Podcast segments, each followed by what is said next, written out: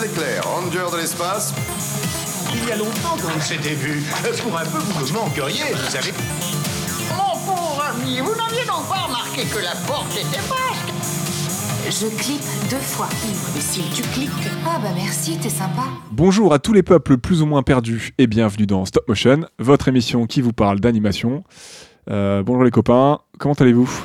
Ça va. Salut, bah ça va. Passez une bonne, une bonne semaine, une bonne journée, tout ça, tout ça Comme un dimanche. euh, Oui, c'est un dimanche. On enregistre un dimanche. mais ça En va. peignoir. euh. Alors, pas un peu noir, mais en tenue d'intérieur, disons. En peignoir sur un boudoir. What? Le mec qui fait des rimes. Euh, Ok. Avant de commencer, nous vous rappelons que vous pouvez nous soutenir sur Patreon via notre page euh, patreon.com slash stopmotionpod. Ça nous permettra de, de développer des nouveaux projets euh, à côté de la formule traditionnelle de stop motion. Donc euh, merci à celles et ceux qui le peuvent et on vous souhaite, euh, on vous souhaite un bon épisode. Yes. Au programme aujourd'hui, on replonge en enfance avec le film Atlantide, l'Empire perdu, qui vient, euh, qui vient ouvrir notre nouvelle thématique, la mémoire dans la peau. Et petit rappel, second petit rappel, du coup, ah ah, le troisième film de chaque thématique maintenant est soumis à un vote, et, euh, comme convenu, vous pouvez, euh, on va vous mettre la liste dès la sortie de l'épisode. euh, dès la sortie de cet épisode, la liste sera disponible pour que vous puissiez déjà aller voter. Ça, ça vous laisse quelques jours pour vous décider et, quelques jours pour, prendre connaissance et, voir la liste. Donc, ça se jouera entre quoi Le troisième film de cette thématique, Claire ou Ista. On a Souvenir goutte à goutte de Isao Takata des studios Ghibli, qui est sorti en 91, contre les souvenirs de mon père de Vera Belmont, film franco-belge assez récent, puisqu'il est sorti en 2021 et produit par les studios Je suis bien content. Donc voilà, euh, l'un de ces deux films, voilà, c'est au choix selon vos votes et euh, on fera en fonction de, bah voilà, de, de ce qui est, de ce qui est choisi comme d'habitude. Euh, donc les copains Atlantide l'Empire perdu, qu'est-ce que de, de quoi ça nous parle Oui, bah écoutez, on se retrouve pour Atlantide, l'Empire perdu, un film qui nous parle, et tenez-vous bien, vous n'allez pas la me croire, mais d'un empire perdu, qui finalement n'est pas si perdu que ça. Ah bon Comme le pain fin perdu. non, il n'est pas perdu, il l'a retrouvé.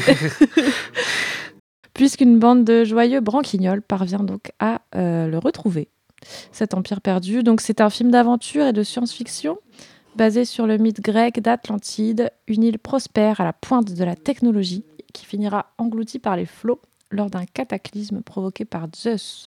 Euh, Atlantide, l'Empire perdu, de son titre original Atlantis, The Lost Empire, sort en juin 2001 aux USA et en novembre 2000... Euh, j'ai mis 2021, n'importe quoi. En novembre 2001, toujours, Oui, France. non, c'est pas si récent que ça. 20 ans plus tard. Euh, il est réalisé par Gary Trousdale, je sais pas si ça se dit comme ça, et Kirk Wise, et produit par les studios Walt Disney Pictures. Un, un, un. Voilà, c'était chaotique. Attends, attends. Alors pour le petit synopsis, Mon père, euh, Gary Trou. Enfin, si tu mets un B, ça donne un truc pas. enfin, entre le D et le B. allez, voilà, ça c'est fait. J'y avais pas pensé. On a, j'ai fait ma réserve de balles perdues aussi, hein, on verra si ça va servir. Alors, un nerd à plutôt habile de la clé à molette se retrouve au cœur d'une expédition. Je vais la refaire. Bon, on continue, allez. Se retrouve au cœur d'une expédition ubuesque ayant pour but de poursuivre le rêve de son grand-père, découvrir l'Atlantide. Cette grosse bande de relous va donc se retrouver dans la mythique cité à pourrir le groove des Atlantes afin de leur soudoyer leurs bijoux de famille. Incroyable. Ouais, alors euh, Ouais. je crois qu'il faut pas prendre ça. Il faut prendre ça euh, littéralement au premier degré. Ah, vous prenez ça comme vous voulez. C'est. Ouch, l'interprétation est libre. voilà. Euh, comment est-ce que vous avez découvert le film, les copains? Waouh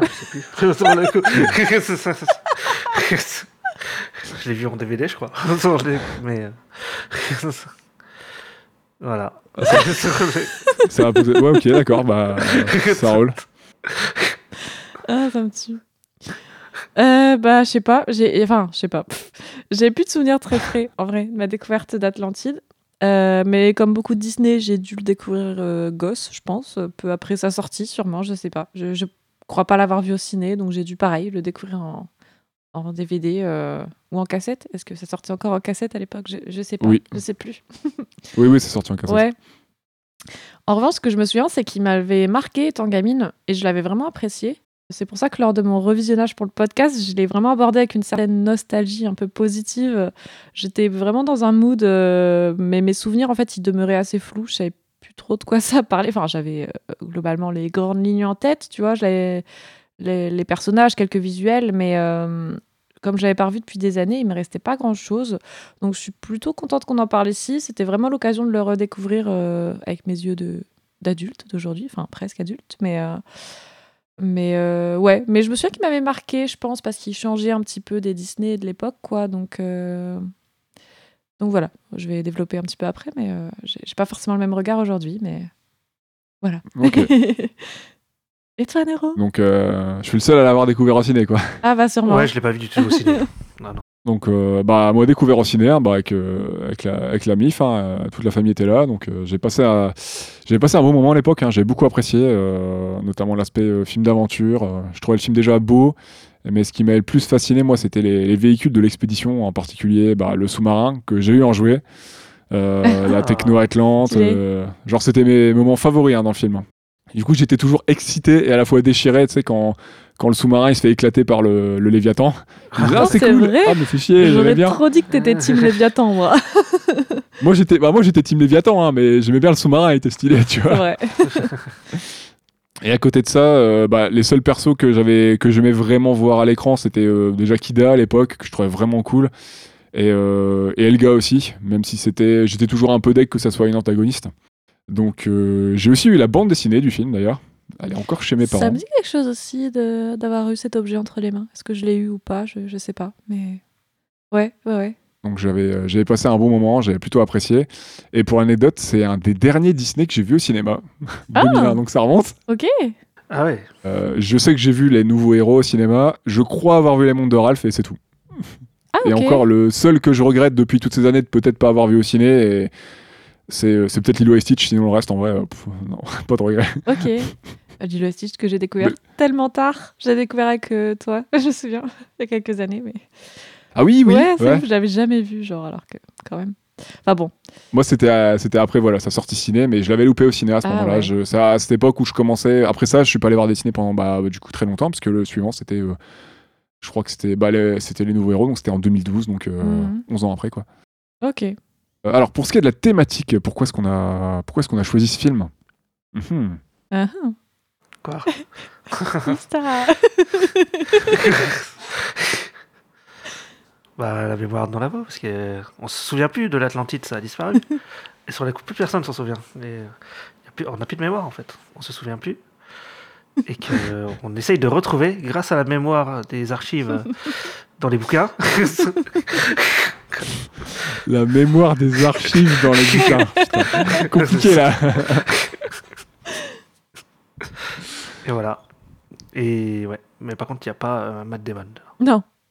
Quelques Il n'y a pas Matt dommages. Damon. Matt Damon Matt Damon. Bah ouais, en vrai, euh, en effet, on a la mémoire et l'histoire aussi de tout le peuple d'Atlantide qui réside encore en ses habitants, donc vraiment Mm. au sens littéral, la mémoire dans la peau, et ce depuis des milliers d'années, et particulièrement du coup en sa jeune héritière Kida, qui finira même par faire un avec l'île et sa puissance vitale.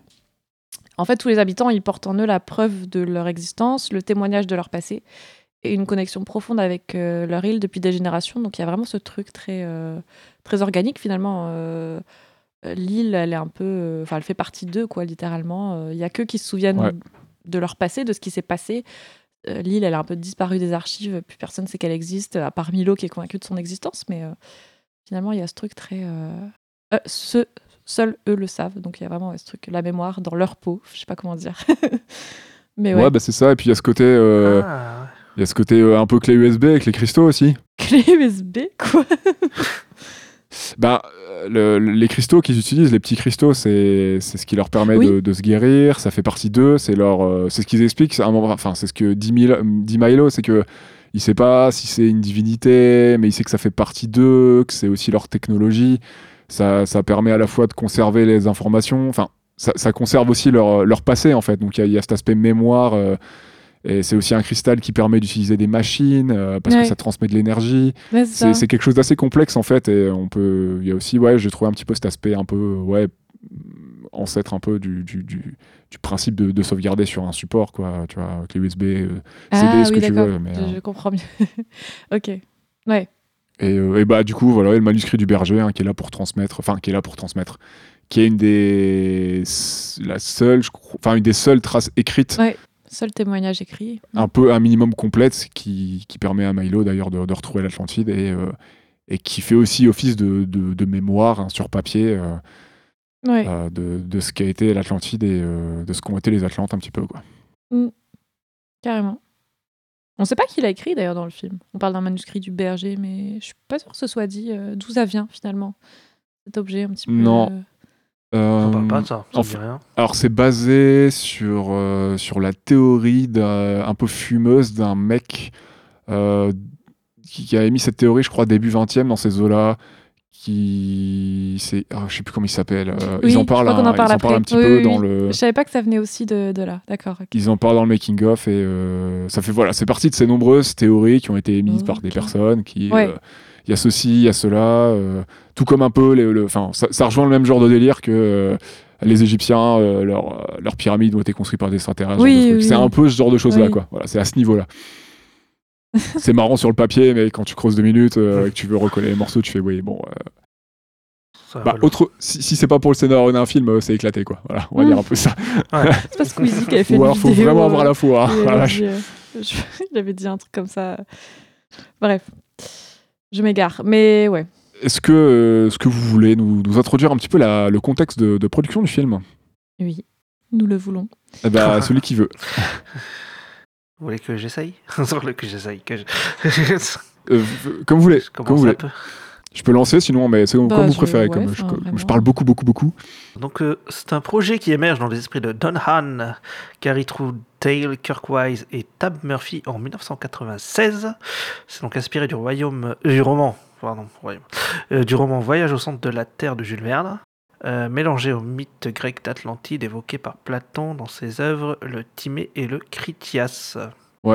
Il y a aussi un gros sway, ils en parlent dans le making-of de. C'est aussi, de, du coup, en lien avec, avec Jules Verne, de se rapprocher des, des anciennes prods d'antan, euh, notamment euh, produites et adaptées par Disney, hein, donc euh, comme 20 milieux sous les mers, hein, de, déjà de, de Jules Verne, qui avait été réalisé Oui, par. euh, le vieux film. ouais, par Ouais, Richard. Fleischer en 54 avec Kirk Douglas et au Swiss Family Robinson que j'ai pas vu qui est aussi une adaptation d'un célèbre livre d'aventure de Kenneth Anakin sorti en 60 voilà c'est deux grosses prods Disney deux gros films d'aventure d'époque donc qui sont pas des classiques d'animation hein, qui sont des films live et euh, qui avaient très Ouais. bien marché et euh, on est dans cette volonté là ils en parlent dès le début de toute façon du making of les producteurs et les réalisateurs de euh, vouloir un- refaire un grand film d'aventure dans le Disney d'antan. Ok. Donc oui, il y a de nombreuses recherches qui furent faites sur le sujet par l'équipe et il semble euh, qu'elle se soit fortement inspirée des propos donc du mec dont tu parlais tout à l'heure, je pense, qui se nomme Yes, Edgar c'est lui. Case, je pense que ça se dit comme ça. Euh, donc un médium, disons, euh, aux capacités un peu mystiques et spirituelles euh, qui a vécu, alors je crois au 19e siècle, si, j'ai bien, si, je dis pas de conneries. Il aurait décrit en fait précisément l'histoire d'Atlantide, son peuple, ses ressources, persuadé en fait lui-même de son existence. Et aux travaux de ses lectures, en fait, donc en fait, il réunissait du monde et il rentrait un peu en transe et après il récitait un petit peu des trucs comme genre voilà des trucs un peu liés, enfin pas que sur Atlantide d'ailleurs, mais des trucs un peu mystiques tout ça. Et ça s'appelait des lectures du coup. Euh, il a évoqué notamment l'existence d'une énergie surpuissante puisée dans des cristaux et l'existence également d'une pierre bleue miraculeuse, donc qui sont clairement reprises du coup dans, dans l'adaptation euh, euh, d'Atlantide euh, de Disney. Yes. Les fameuses clés USB. Voilà. Ouais, c'est ça, Les fameuses clés. USB. Les bijoux Les famille. bijoux de famille, ils sont là. Euh, ouais, donc il y, avait vraiment une volonté en fait de s'éloigner de la représentation classique grecque de l'Atlantide par l'équipe. Le but, c'était d'imaginer quelles étaient les coutumes, les modes de vie, la langue parlée, les vêtements, les particularités, etc. Au niveau architecture, ils ont été pas mal inspirés apparemment par des types d'arch- d'architecture antique, notamment celle des Mayas et d'Asie du Sud-Est. Mm. Il y a une langue d'ailleurs qui a été imaginée et créée par le linguiste Mark Okrand, Ouais. qui du coup n'est autre que le, ré- le créateur également du Kling- Kling- Du euh, Klingon. Klingon. Du Klingon. Du Klingon, allez. Klingon. Oui. Klingon. Oui, parce que Star oui, Trek. hein. C'est Star Star Trek, c'est ouais, ça. c'est le, euh, ouais, le, la langage de, de Spock. Ouais, voilà. C'est lui. Donc c'est lui qui a, voilà, qui a aussi imaginé la langue parlée euh, qu'on entend dans le film euh, du coup des Atlantes. D'ailleurs, Spock qui double un acteur du film, hein, qui double un, Ah, un personnage du film, ouais, Oui, Leonardo ah, marrant. ouais, effectivement. Ok. qui fait le roi. Il fait le roi. Qui fait le roi, d'accord, oui, oui, oui. Euh, Ça fait sens. Tin, tin, tin. Voilà. Ta ta ta Et alors, fait intéressant, bien que les réalisateurs euh, nient totalement cette concordance, apparemment, le film a été euh, mal reçu par les Japonais, euh, dont les créateurs de la série animée Nadia et le secret de l'eau bleue, réalisée Ah, oui. en 90 par euh, Hideaki Hano, qui accuse clairement Disney de plagiat. Ouais, Et- Ça doit être assez proche. en vrai. Ouais. Ouais. Ouais, ouais. ouais, Alors, ouais. je connais pas la série, hein, mais euh, c'est vrai que j'ai regardé un petit peu de quoi ça parlait. Bon, c'est oui, il y a des concordances, on va pas nier. Et d'ailleurs, donc Nadia et le secret de l'eau bleue, tout comme Atlantide, ne sont pas non plus sans rappeler Mm. un certain film de Monsieur Miyazaki qui s'appelle Le Château dans le ciel. Et pour cause, Nadia et le secret de l'eau bleue trouvent en partie des éléments de son scénario dans une histoire créée et imaginée par Ouais. Miyazaki pour une série Ah. d'animation qui ne verra finalement pas le jour. Miyazaki il en confiera une partie à son ami euh, donc Hideaki Anno, qui développera par la suite euh, Nadia et le secret de l'eau bleue. Et Miyazaki développera les autres éléments euh, dans, dans un film du coup voilà qui s'appelle Le Château dans le ciel. Donc euh, voilà, finalement tout est un peu lié à ce niveau-là. Euh, Je pense qu'on peut dire qu'il y a quand même une inspiration qui n'est Ouais, pas très ouais. assumée du côté de Disney. Moi, j'y ai pensé en voyant le film au Château dans le ciel. Mais on en avait parlé un tout petit peu hein, par rapport à Nadia et l'eau bleue dans notre épisode. Euh, parce qu'Hideaki Anno, il avait animé la, une des meilleures séquences, euh, la séquence de- du réveil des dieux dans, dans Nausicaa, où il y a euh, tous les insectes Ah. euh, ancestraux qui se réveillent et qui arrivent dans le désert et tout. Oui, il a, il a oui, animé une oui. partie de cette séquence. Et euh, c'est comme ça que petit à petit, en fait, Anno, il s'est retrouvé avec des, euh, des super projets. Lui, il n'est pas resté, il voulait pas rester chez, euh, chez Ghibli. D'accord. Et oui, en fait, il y a beaucoup de ponts en fait, entre Nadia et, euh, et le, et Château dans le ciel. Ouais, c'est ça. Donc Disney, ils ont tout pompé, quoi. Ah. Voilà. Je sais pas s'ils ont tout pompé, mais moi, quand j'ai vu le film, en tout cas, euh, je, je- je vous en ai reparlé à l'écrit euh, Ouais, sur, euh, T'en as sur le Discord. Il y a beaucoup de concordances, hein, les cristaux, la princesse, les technologies, la cité ancestrale perdue. Après, euh, peut-être que Miyazaki aussi, euh, il, il se référence beaucoup par rapport au récit européen. Il a peut-être aussi été pioché de ce côté-là, hein, la, la- la cité antique Oui. perdue. Il n'y a pas que Atlantis non plus. Même chez Jules Verne et tout ça, euh, ouais, ouais, ouais. Mm. Le mélange de techno un peu organique, les robots, euh, ils sont très chers à Miyazaki. Euh, le cristal un peu de mémoire qui fait vivre la cité. Le cristal qui fait vivre la cité tout court, hein, parce que à la fin, Oui. la cité s'envole. Et sa force vitale, hein. ouais, ouais. C'est la force vitale, c'était la force vitale des habitants. Ça les a détruits. C'est pour ça qu'ils ont quitté la cité aussi. Euh, ça les... Énormément de points communs ouais. et visuellement aussi. Mm. Il y a certains plans. euh, et ouais. Même au niveau des transports, euh, enfin les, les petites Ouais. machines là sur lesquelles ils volent, enfin il y a quelque chose aussi un petit peu de euh, Ah oui. Miyazaki qui est aussi passionné voilà par euh, les machines volantes, tout ça. Un peu insectoïde comme ça. euh, ouais. Après, dans le style de le, dans la production design, on va reconnaître la patte de quelqu'un d'autre qui a travaillé sur le film et qui est quelqu'un Mhm. qui a une très grande patte du comics. Mais euh, c'est vrai Oui. que dans Mhm. l'ensemble, on retrouve énormément de choses. euh, donc Mike Mignola, hein, on en reparlera. Ah, ok, d'accord. Mais c'est vrai qu'il y a beaucoup de choses qui font penser à, à- au Château dans le ciel. Et du coup, par extension, j'ai pas vu, j'ai pas vu euh, Nadia, mais euh, oui, par extension à Nadia. Ouais, donc, non. je peux comprendre. Mm. Sachant que ça, euh, Disney quelques années avant, ils ont, ils ont fait, la, enfin, ils ont fait la même. Euh, les Japonais, euh, enfin certains, euh, enfin pas les Japonais, pas le peuple dans, dans son entièreté, mais les gens qui avaient notamment euh, réalisé, euh, euh, c'est toujours d'ailleurs un peu en cours. Enfin Disney a, a avoué un peu à demi mot. Il y avait aussi eu ce scandale avec euh, le roi Léo et le roi Lion, qui partagent Oui, pas mal de choses en commun oui. aussi. Et voilà quoi. Une change de lettre, ça fait le même film. Quoi. Mais, Un peu de choses près, ouais. euh, Bah, Est-ce que tu veux nous parler un peu de, des réalisateurs euh, Ista? Yes. Alors, donc, il y a Gary Trou- Trousdale. Trousdale. Euh, alors, Attention, Trousdale. ne fourchons Je sais pas, pas si. De quoi? Ne fourchons pas sur le nom. C'était fourchant pas. Dalle, hein. Trousdale. Strauss, Trousdale. Voilà. c'est beau. Euh, donc euh, réalisateur, scénariste, acteur, animateur et storyboarder américain. Il est embauché par Disney à partir de 1984 où il travaille en tant que in- in-between animateur sur euh, Taram et le chaudron magique. Allez écouter notre épisode.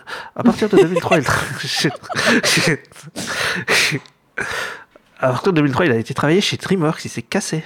T'es cassé Il s'est cassé. Et donc, euh, il a été scénariste sur Oliver et compagnie, sur Le Roi Lion, sur Joyeux Noël Shrek, dont il est également le réalisateur, et Shrek Fais-moi peur, dont il est également le réalisateur. Euh, il était animateur sur Madagascar, storyboarder sur La Petite Sirène, Le Prince et le Pauvre, et Bernard et Bianca au Pays des Kangourous. Ensuite, on a Kirk Wise, donc qui est réalisateur, scénariste, animateur, producteur et acteur américain. Il commence à travailler relativement vite pour Disney en tant qu'animateur, notamment sur Basile détective privé. Allez écouter notre épisode. Il est animateur, le petit pain sur, sur le petit pain courageux. Je, vais- je vais pas arrêter de la placer.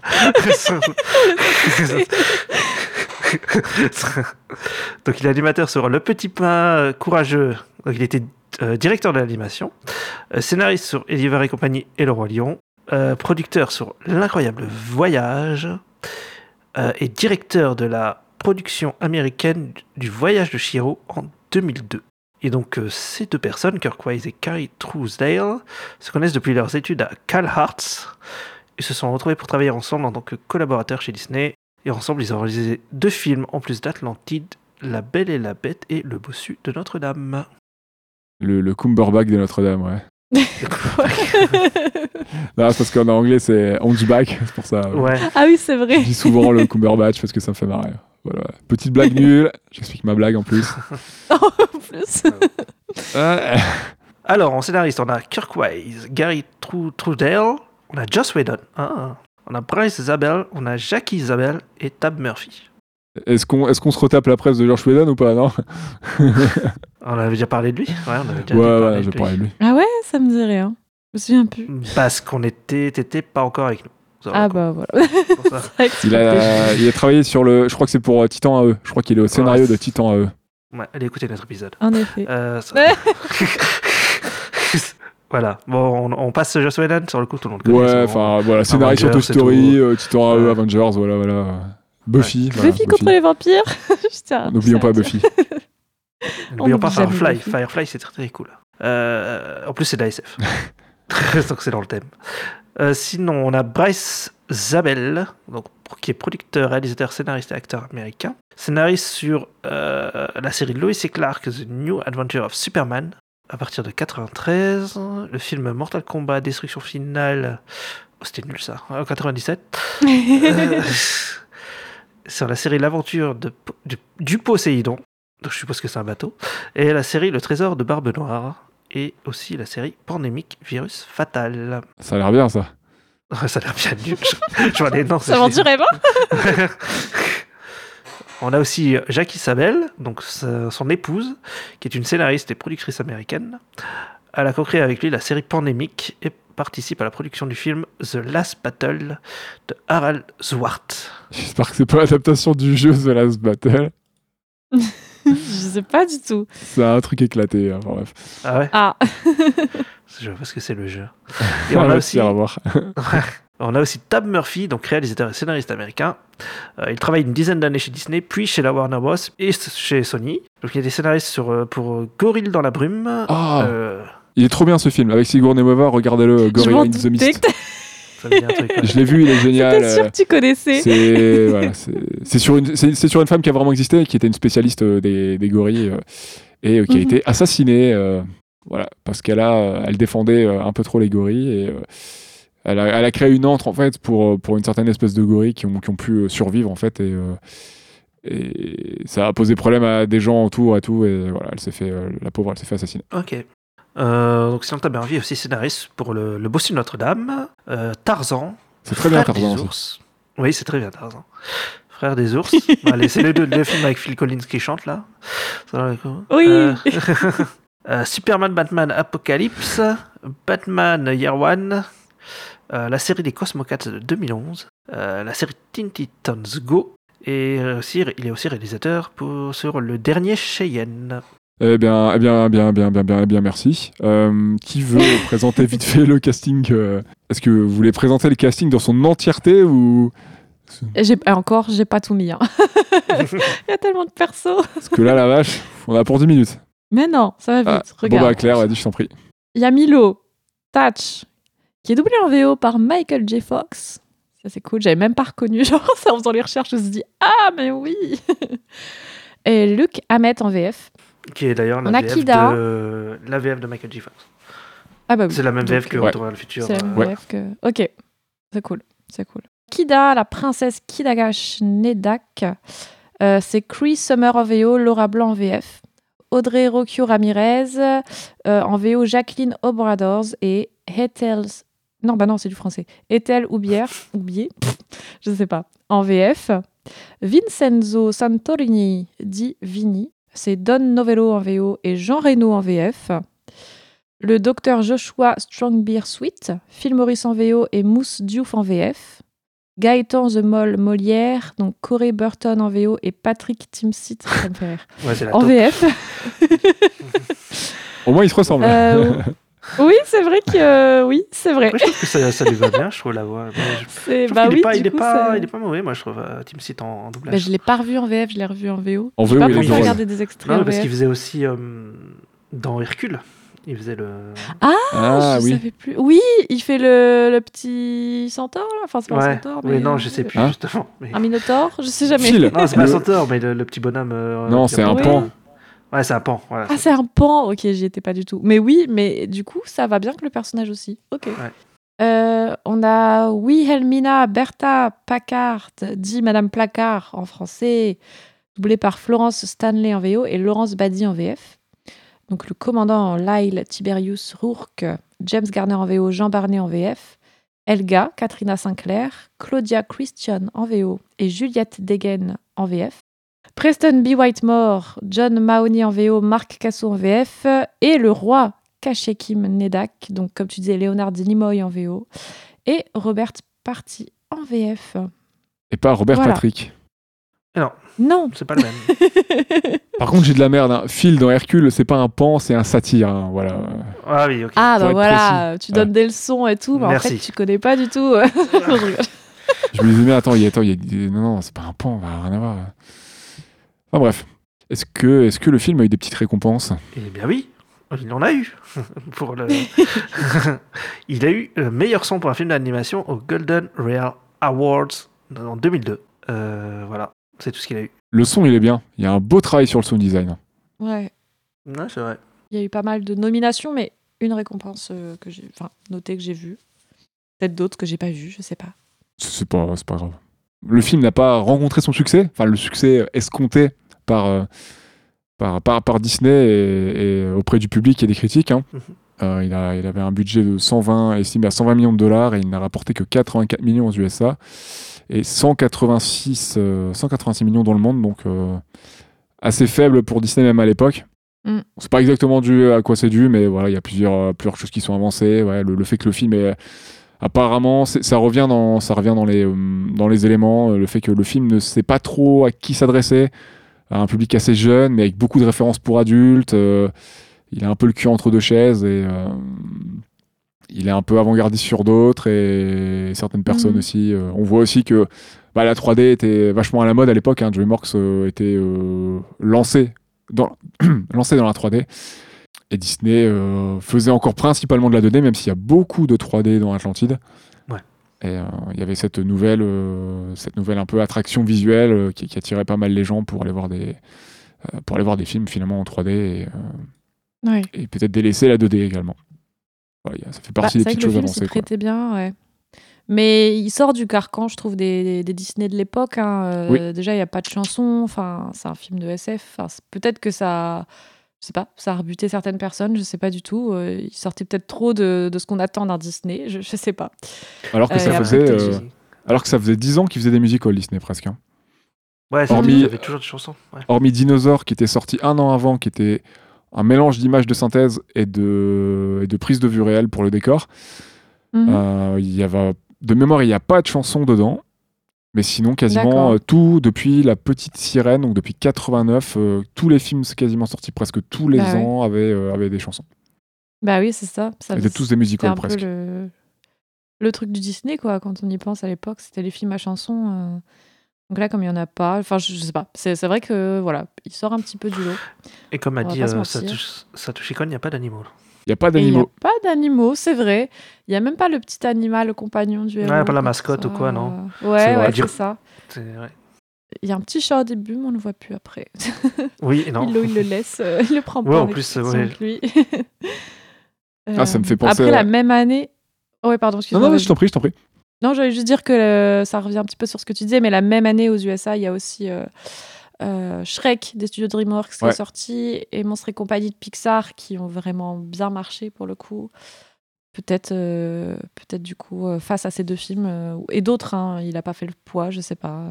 Ouais, bah il y a plusieurs, voilà, il y a plusieurs choses, hein, euh, plusieurs éléments. Bon, c'est euh, c'est la vie, mais ouais, ouais, c'est dommage parce qu'ils ont quand même pas mal innové sur certaines choses, euh, notamment sur les visuels, je trouve Disney pour ce film. Ouais. Après, je crois qu'il a mieux marché en France. Euh, Ouais, Ah, ça c'est possible. J'avais vu un petit peu mieux. Il a moins été boudé.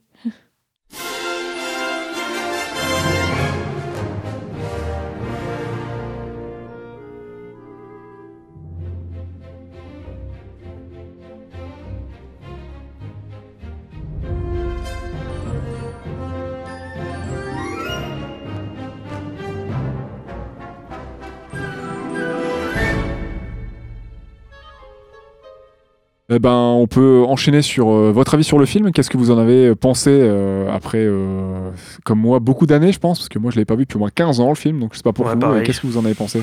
Bah ouais, pareil. Euh, bon, moi j'ai trouvé ça sympa euh, sur le coup.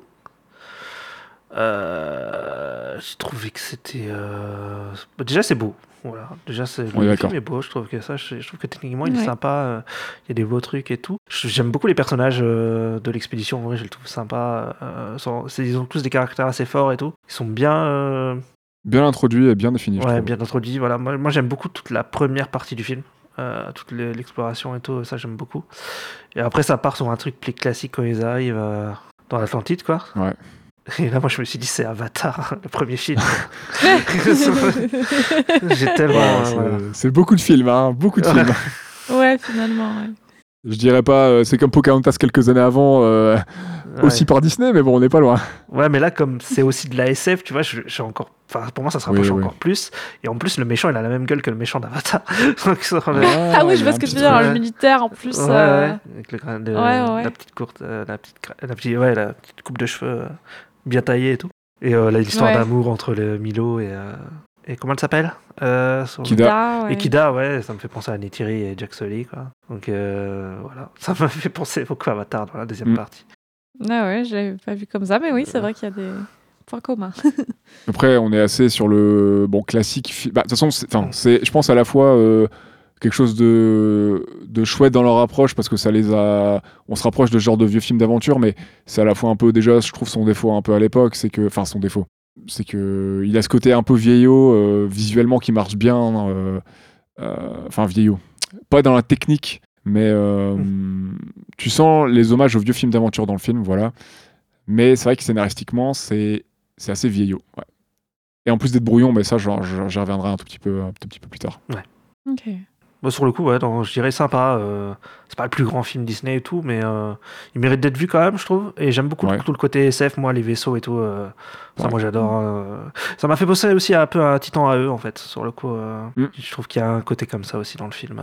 J'aime plutôt bien ces univers-là, moi. Donc voilà. Ouais, je suis, je suis d'accord, ouais. Parce qu'en plus, le Titan à eux, il y a le mélange aussi 3D, 2D, 2D un peu pareil. En plus poussé pour la 3D, mais ouais, ouais, ouais. Mais mieux maîtrisé en termes de DA dans, dans le Disney. Non, Atlantide, Après, euh, je suis d'accord. Don Bluth a eu très peu de temps. Ils lui ont dit, mec, t'as 8 mois pour faire un film en 3D, t'en as jamais fait, euh, amuse-toi. Allez, Allez, Allez, go. Et hop, il a fait faillite. Voilà. Ah. compliqué. Tristesse. Ouais, ouais. Bah, Claire, euh, Claire dis-nous. Bah écoute, je suis plutôt d'accord euh, avec ce que tu dis, Sta. Globalement, je l'ai trouvé chouette. Euh, j'ai peut-être pas retrouvé non plus l'engouement que j'avais eu euh, pour le film plus Quoi jeune. Et ouais. Euh, mais j'ai quand même apprécié le revisionnage. Je me rappelais pas en revanche que le film était construit comme ça. En fait, l'élément perturbateur et sa conclusion, ils sont assez vite euh, traités, je trouve. Ouais. C'est, c'est, enfin, je trouve que beaucoup de choses se passent en peu de temps. Mm. Euh, le film, il va mettre surtout en avant aussi la quête d'exploration pour parvenir, pour parvenir pardon, jusqu'à Atlantide. Le développement des personnages, ça c'est cool. Euh, et la découverte du lieu. Mais je sais pas, ce découpement, ce découpement de là de l'histoire, il m'a un peu surprise. Je trouve que hum, le film est pas long, mais il se passe beaucoup de choses et la phase d'exploration, elle dure assez longtemps. Et donc finalement, la, la phase d'action, si je puis dire, à la fin, avec euh, voilà l'élément perturbateur, tout ça, bon, qui est assez classique, mais euh, ça, ça se passe très vite. Donc je voilà, je me souvenais pas forcément que c'était construit comme ça. Dès les premières images, ouais, on sent que le visuel, il a, il a un truc qui change et ça, je m'en souvenais pas forcément à ce point-là. Donc euh, pareil, j'étais vraiment tout de suite dedans avec la première scène euh, qui fait très SF, en effet, avec euh, les petits vaisseaux, etc., qui volent. euh, ces scènes volantes en 3D euh, où on se balade un peu avec les vaisseaux et tout. J'ai trouvé ça assez cool. Ça apporte une dimension particulière et, et ça fait rentrer dedans, je trouve, dans le film. Donc, donc voilà, je développerai peut-être un petit peu après aussi avec les points de vue sur les persos, tout ça, à mon avis. Euh, et puis ma scène. Mais euh, globalement, assez sympa, même si en effet, euh, c'est pas non plus mon Disney préféré, je pense, euh, euh, à ce jour. Mais euh, voilà, sympathique. Sympathique en tout cas. Ouais, on est d'accord. Mais dis-moi, Nero, quel est ton avis? Alors, C'est à toi euh, de dire ton avis. Alors moi, bah, Oui. concernant, euh, concernant le film, bah, j'ai passé un bon moment aussi. Euh, je l'ai pas vu depuis au moins, euh, bah voilà, depuis au moins 15 ans, haut la main, je pense. La moitié de ta vie, à peu près. de nos vies. Euh, à peu près, ouais, c'est ça. ouais, merci. À peu près. Les, Non, je t'en les prie. cheveux blancs, te remercie. euh, je savais pas ce que ça donnerait à ce nouveau visionnage. Euh, mais en général, c'est assez fidèle, mine de rien, à mon souvenir. C'est assez rare. Donc, euh, ouais, sympathique film d'aventure, un beau voyage artistique hein, qui, qui comporte son lot de, de jolis moments. J'aime toujours autant euh, les designs, euh, la DA. Une de mes préférées, je pense, chez Disney. À la fois le, le côté steampunk, même si je suis pas spécialement amateur de steampunk, hein, mais là, je trouve que dans le film, ça, ça fonctionne très bien. Et le côté techno-organique, euh, notamment grâce bah, à la touche de, de Mike Mignola, j'ai- j'aime beaucoup ça dans le film. Mais, mais, mais, mais, mais j'ai toujours un. Enfin, j'ai toujours. J'ai un vrai sentiment un petit peu d'inachevé. Je parviens pas à être entièrement dans le récit. Il y a un petit truc. euh, je, parf- parviens pas à m'attacher entièrement au personnage. euh, je suis un peu, un, peu- de frustration, notamment Kida. Et je vais revenir un poil plus tard quand on parlera de ma scène, ma séquence. Et j'ai aussi, bon, l'impression de dire souvent cela. hein, un film, c'est pas que ça, mais je trouve que l'écriture, j'ai vraiment la sensation que l'écriture pêche dans le film. Et après visionnage, euh, je me disais qu'il y avait un souci, hein, comme s'ils avaient voulu, euh, comme si on avait voulu vous mettre beaucoup trop d'objets dans une boîte à chaussures et qu'au lieu d'en retirer pour pouvoir la fermer, ben, on avait juste découpé certains objets. Et après visionnage du making of, euh, et en écoutant l'équipe, bah, on se rend bien compte que c'est un peu le cas. Ils ont voulu euh, mettre énormément de choses et euh, bah, finalement il y a pas mal d'éléments qui sont passés à la trappe et, et c'est pour ça que ce- le film, je trouve pas qu'il a un scénario genre inefficace, inintéressant et, et loin d'être nul. hein. Le Mhm. scénario fonctionne techniquement, mais euh, il y a comme un déséquilibre sur certaines parties. Euh, c'est un peu bizarre à la fin qui est assez roché, mais le début qui est super long, mais 40 minutes à arriver quasiment sur l'Atlantide. Enfin, c'est assez Ouais. bizarre. Le film fait qu'une heure 35, dont 5 Bah minutes oui. de générique. Donc euh, il y a vraiment un déséquilibre et, et on comprend très très bien en making of. C'est limpide, on comprend pourquoi il y a ça. Alors pourquoi Dis-nous? Bah parce que voilà, ils ont voulu mettre beaucoup beaucoup trop de choses. En fait, j'ai eu la sensation qu'ils ont voulu construire un lore Ouais. avant d'avoir une histoire. Ah oui, ok. Ouais, Donc euh, c'est pour ça qu'il y a plein de choses dans le film qui fonctionnent visuellement, par contre qui scénaristiquement n'ont aucun sens. Genre en 8000 ans, ils ont oublié leur écriture par exemple. Alors que Kida était là, tu vois. Enfin, ça n'a aucun sens, tu vois, que tout le monde ait oublié comment écrire euh, après le parle- cataclysme. Oui, tu vois. oui elle n'arrive pas à lire le, le bouquin. Ouais, ouais. Sachant qu'on parle d'une euh, population technologiquement avancée 6000 ans avant le calendrier grégorien, quoi. Enfin, c'est. Techniquement, ils avaient 8000 ans d'avance sur nous, quoi. Mais ce genre de, de toute façon, ce genre de récit, quand tu places un, quand tu crées un univers et tout, il faut que ça fasse au moins deux heures en vrai. hein. Je trouve que c'est, c'est, pas beaucoup, 1h, 1h20, 1h30 euh, Ouais. Pour un gros truc clair. comme ça. euh, Deux heures où vraiment se concentrer sur l'essentiel et pas essayer de, de vouloir mettre trop d'éléments qui pourraient perturber ton récit. bah, Genre, euh, bah, moi, le fait qu'ils savent, qu'ils sachent pas lire, bah, pour moi, c'est un souci parce que ça me parasite un peu parce qu'ils savent parfaitement s'exprimer et parler entre eux, tu vois. Ça fait. Oui, c'est un peu bizarre. ouais, ça aussi, je me, ça m'a, j'ai pas compris. euh, je trouve ça très étrange. J'ai, tu sais, j'ai la sensation que pendant 8000 ans, l'Atlantide était en stase. Il s'est rien passé. Ouais, Ils ont bizarre, pas alors- vécu. Alors que ils sont Ouais, censés être, comme on disait, à la pointe de l'intelligence. Enfin, ils ont des techniques et des technologies que- qu'on n'a pas, nous, enfin, que les autres, je veux dire, n'ont pas dans leur monde, Ouais. etc. Et ouais, c'est ça. Et ils auraient tout oublié. Enfin, après, c'est peut-être pour mettre en exergue le fait que après, euh, après cette fait ensevelie, bah, tout a été un petit peu. euh, je sais pas comment dire, mais la cité, elle a pu prospérer comme avant. Forcément, elle a été oubliée, elle a été, elle a été oubliée aux yeux du monde, tu vois. Est-ce que c'est comme s'ils avaient, comme tu dis, stagné pendant des années et, et qu'il leur manquait ce, ce truc, quoi, qui venait, les, qui venait euh, Mais ils ont même pas stagné, déclencher, ils ont... euh, Ouais, ils ont régressé, parce que s'ils avaient même pu lire euh, leur Ouais, propre écriture. Bah, ça, je, com- c'est je bizarre. comprends le point scénario, en fait. Je comprends Ouais. cet élément Ouais. scénaristique, mais là, on Mais parle quand même pas de de sens. 8000 ans. On parle pas Ouais, genre non, de c'est ça. 20 ou 30 ans, tu vois. On parle de 8000 années. C'est monstrueux. Non, je suis d'accord. Je suis, je suis d'accord, c'est trop bizarre. En fait, ça vient mettre en avant un certain point qu'ils essaient de mettre voilà, en exergue dans le récit, genre voilà les, les secrets oubliés d'Atlantide, etc. Mais ça n'a pas de sens en fait. Genre pourquoi, pourquoi ils auraient oublié comment écrire? Enfin, ils ont pas Ah arrêté ouais. d'écrire pendant 8000 ans, tu vois. Enfin, du coup, ils savent plus, plus lire ni écrire. Comme bah, c'est Mais ils savent parler. leur langue, C'est exprimé. bah, c'est c'est ça. Tu te dis, bah, du coup, personne lit euh, ni n'écrit depuis 8000 ans. Enfin, c'est. Alors, Sachant qu'il bah- sachant qu'il y a des gens qui étaient là il y a 8000 ans. hein. Euh, On rappelle que Kida, elle Bah, avait peut-être Kida, déjà une oui. centaine d'années à cette époque. dont son daron. euh, même si physiquement elle en paraît 5, 6. Mm. Et là, tout le monde aurait oublié d'écrire, quoi. Tout le monde aurait oublié Bah ouais. avec un cataclysme. Ouais, non, comment ça on pareil, pourrait- ça m'a. Bah, parce que comme euh, la cité elle a été engloutie et que tu Oh peux là plus là. envoyer de courrier, bah, tu peux plus écrire. Il n'y a plus de papier en fait. Mais non, mais même sommairement, un enfant, tu lui donnes un crayon, il sait pas parler, il va essayer d'écrire, faire des trucs, tu vois. Bah, c'est Bah pareil, oui, tu vois. logique, Enfin bref, ouais. on va pas aller trop loin parce que ça, ça n'amènera à rien, mais mais voilà, ça fait partie Non, de tous ces éléments, je trouve, qui font que ça part un peu à volo, qui est un peu. euh, Après, c'est normal d'écarter des, des concepts hein, dans une production, d'affiner tes idées, ton scénario. Mais là, j'ai la sensation que c'est quand même un peu trop. Et effectivement, il y a des petits éléments. euh, Je vais vous donner deux, deux, deux, trois petits exemples. Euh, par exemple, si j'ai bien compris, le tout premier animatique du coup du film, donc le storyboard, vulgairement le storyboard animé pour un peu voir le, le temps que ferait ton film, tes premières idées, bouger, etc. Il ne comportait que les deux premiers actes. Il faisait déjà 1h20. c'est déjà un Ouais. peu gros, quoi. Ouais. Et euh, bah, pour l'anecdote, le film est plus court que prévu. Il a été amputé de certaines, de certaines scènes Ah bah voilà. Mhm. Ce qui provoque un peu un déséquilibre, notamment, mais ça je suis d'accord avec eux, d'ailleurs quelqu'un de dans voilà, enfin, quel- quel- quelqu'un euh, chez Disney leur avait fait remarquer, c'est pour ça qu'ils l'ont retiré. Le prologue à la base ne devait pas se faire sur l'Atlantide avec Kida, c'était un prologue avec des Vikings qui étaient attaqués par un kraken durant leur recherche de l'Atlantide et ils avaient en possession euh, euh, cette séquence est visible sur le, le- le making of, ils avaient en possession le manuscrit du berger. Ah d'accord, ok. Et en fait, D'où- oh, d'accord. Ok. le fameux manuscrit. Et en fait, lors d'un visionnage, euh, quelqu'un de chez Disney lui a dit euh, bah, C'est bien beau, mais en fait, euh, au bout de 40 minutes, on arrive sur Atlantide, mais j'en ai, rien- j'en ai rien à faire en fait de Atlantide et de Kida. Parce que, en fait, on me les a pas présentés, je suis pas attaché à eux, et au bout de 40 minutes, tu me largues là-dedans, et en fait, je m'en fous. T'as envie de suivre les Vikings Ça du coup pas. Oui. Du coup, c'est pour ça qu'ils ont changé la- le prologue et ils ont, ils ont fait un prologue du point de vue de Kida. Donc la destruction de l'Atlantide pour Ça, nous impliquer un tout petit peu. Ouais, ça c'est une bonne idée. Mm. Donc euh, bah, voilà, pour finir, j'ai quand même passé un bon moment malgré ces, ces petits, écueils, on va dire, euh, d'histoire et de scénario. Euh, le film reste très sympa, hein, c'est loin d'être honteux, hein, euh, mais je peux pas m'empêcher d'émettre un petit bémol euh, qui me laisse un petit sentiment de déséquilibre. quoi.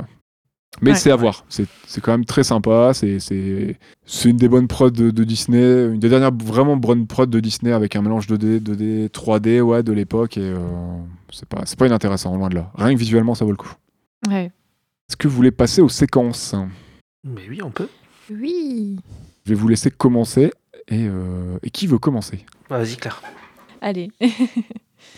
Euh, alors, j'ai choisi, alors donc moi, la séquence de la protection de l'île à la fin, par Kida et les statues de pierre euh, réveillées par euh, le pouvoir de l'île. Donc euh, moi j'ai- j'aime bien genre de scène, j'ai bien aimé. C'est une scène épique où Atlantide euh, va subir en fait de nouveau la véhémence de la nature qui se retourne contre elle. Euh, donc toujours hein, en réponse aux actes guerriers, combatifs et violents des hommes. Donc c'est pas juste gratuit, hein, c'est la nature un peu qui se retourne contre, contre la violence de l'homme.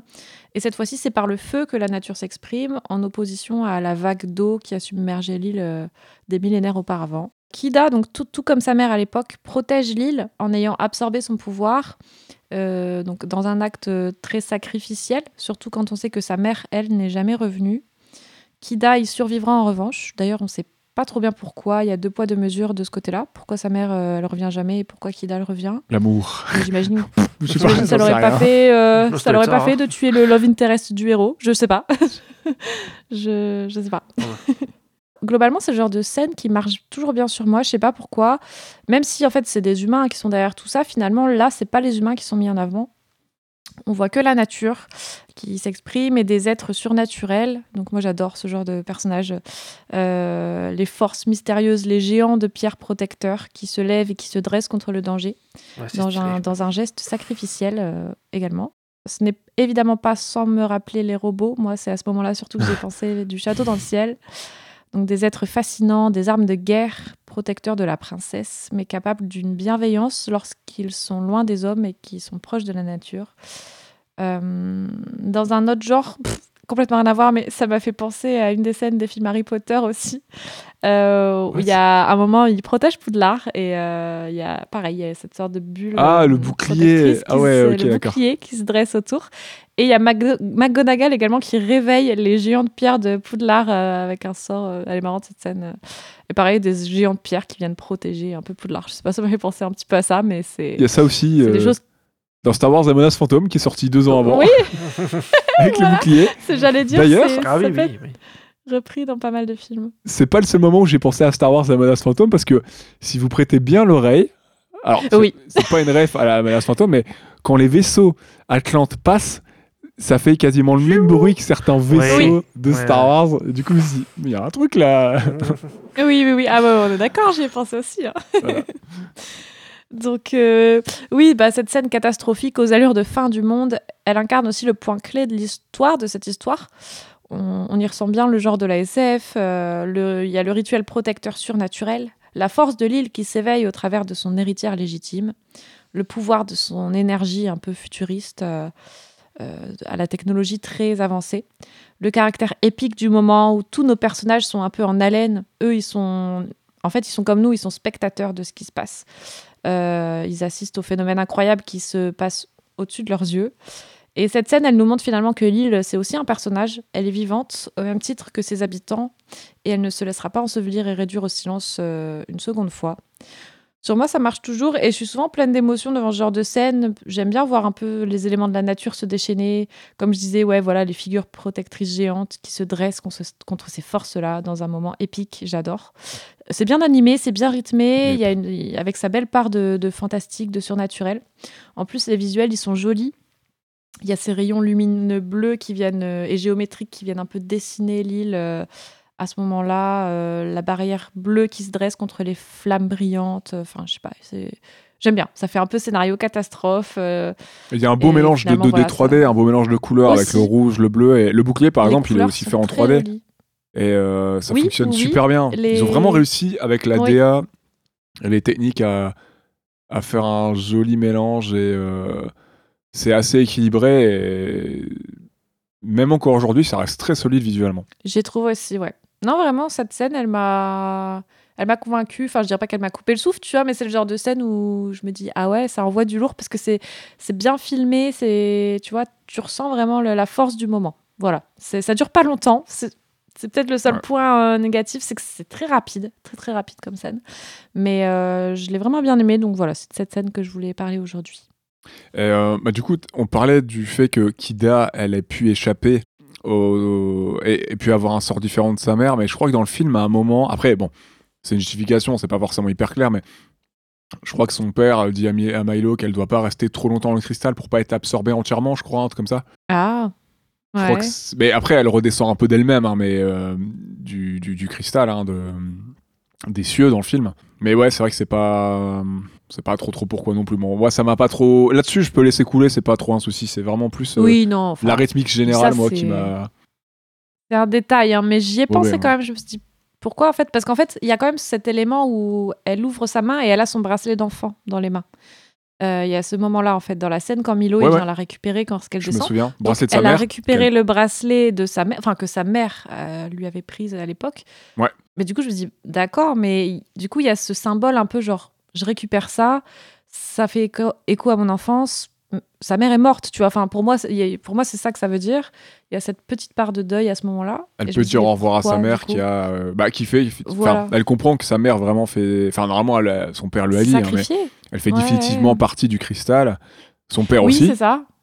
Son père aussi, lorsqu'il décède. Mais je me suis dit, pourquoi elle, elle revient? Est-ce qu'elle avait encore des choses à accomplir? Est-ce que, est-ce que bah, c'était pour pas la faire crever parce que c'est l'héroïne du film? Je sais pas.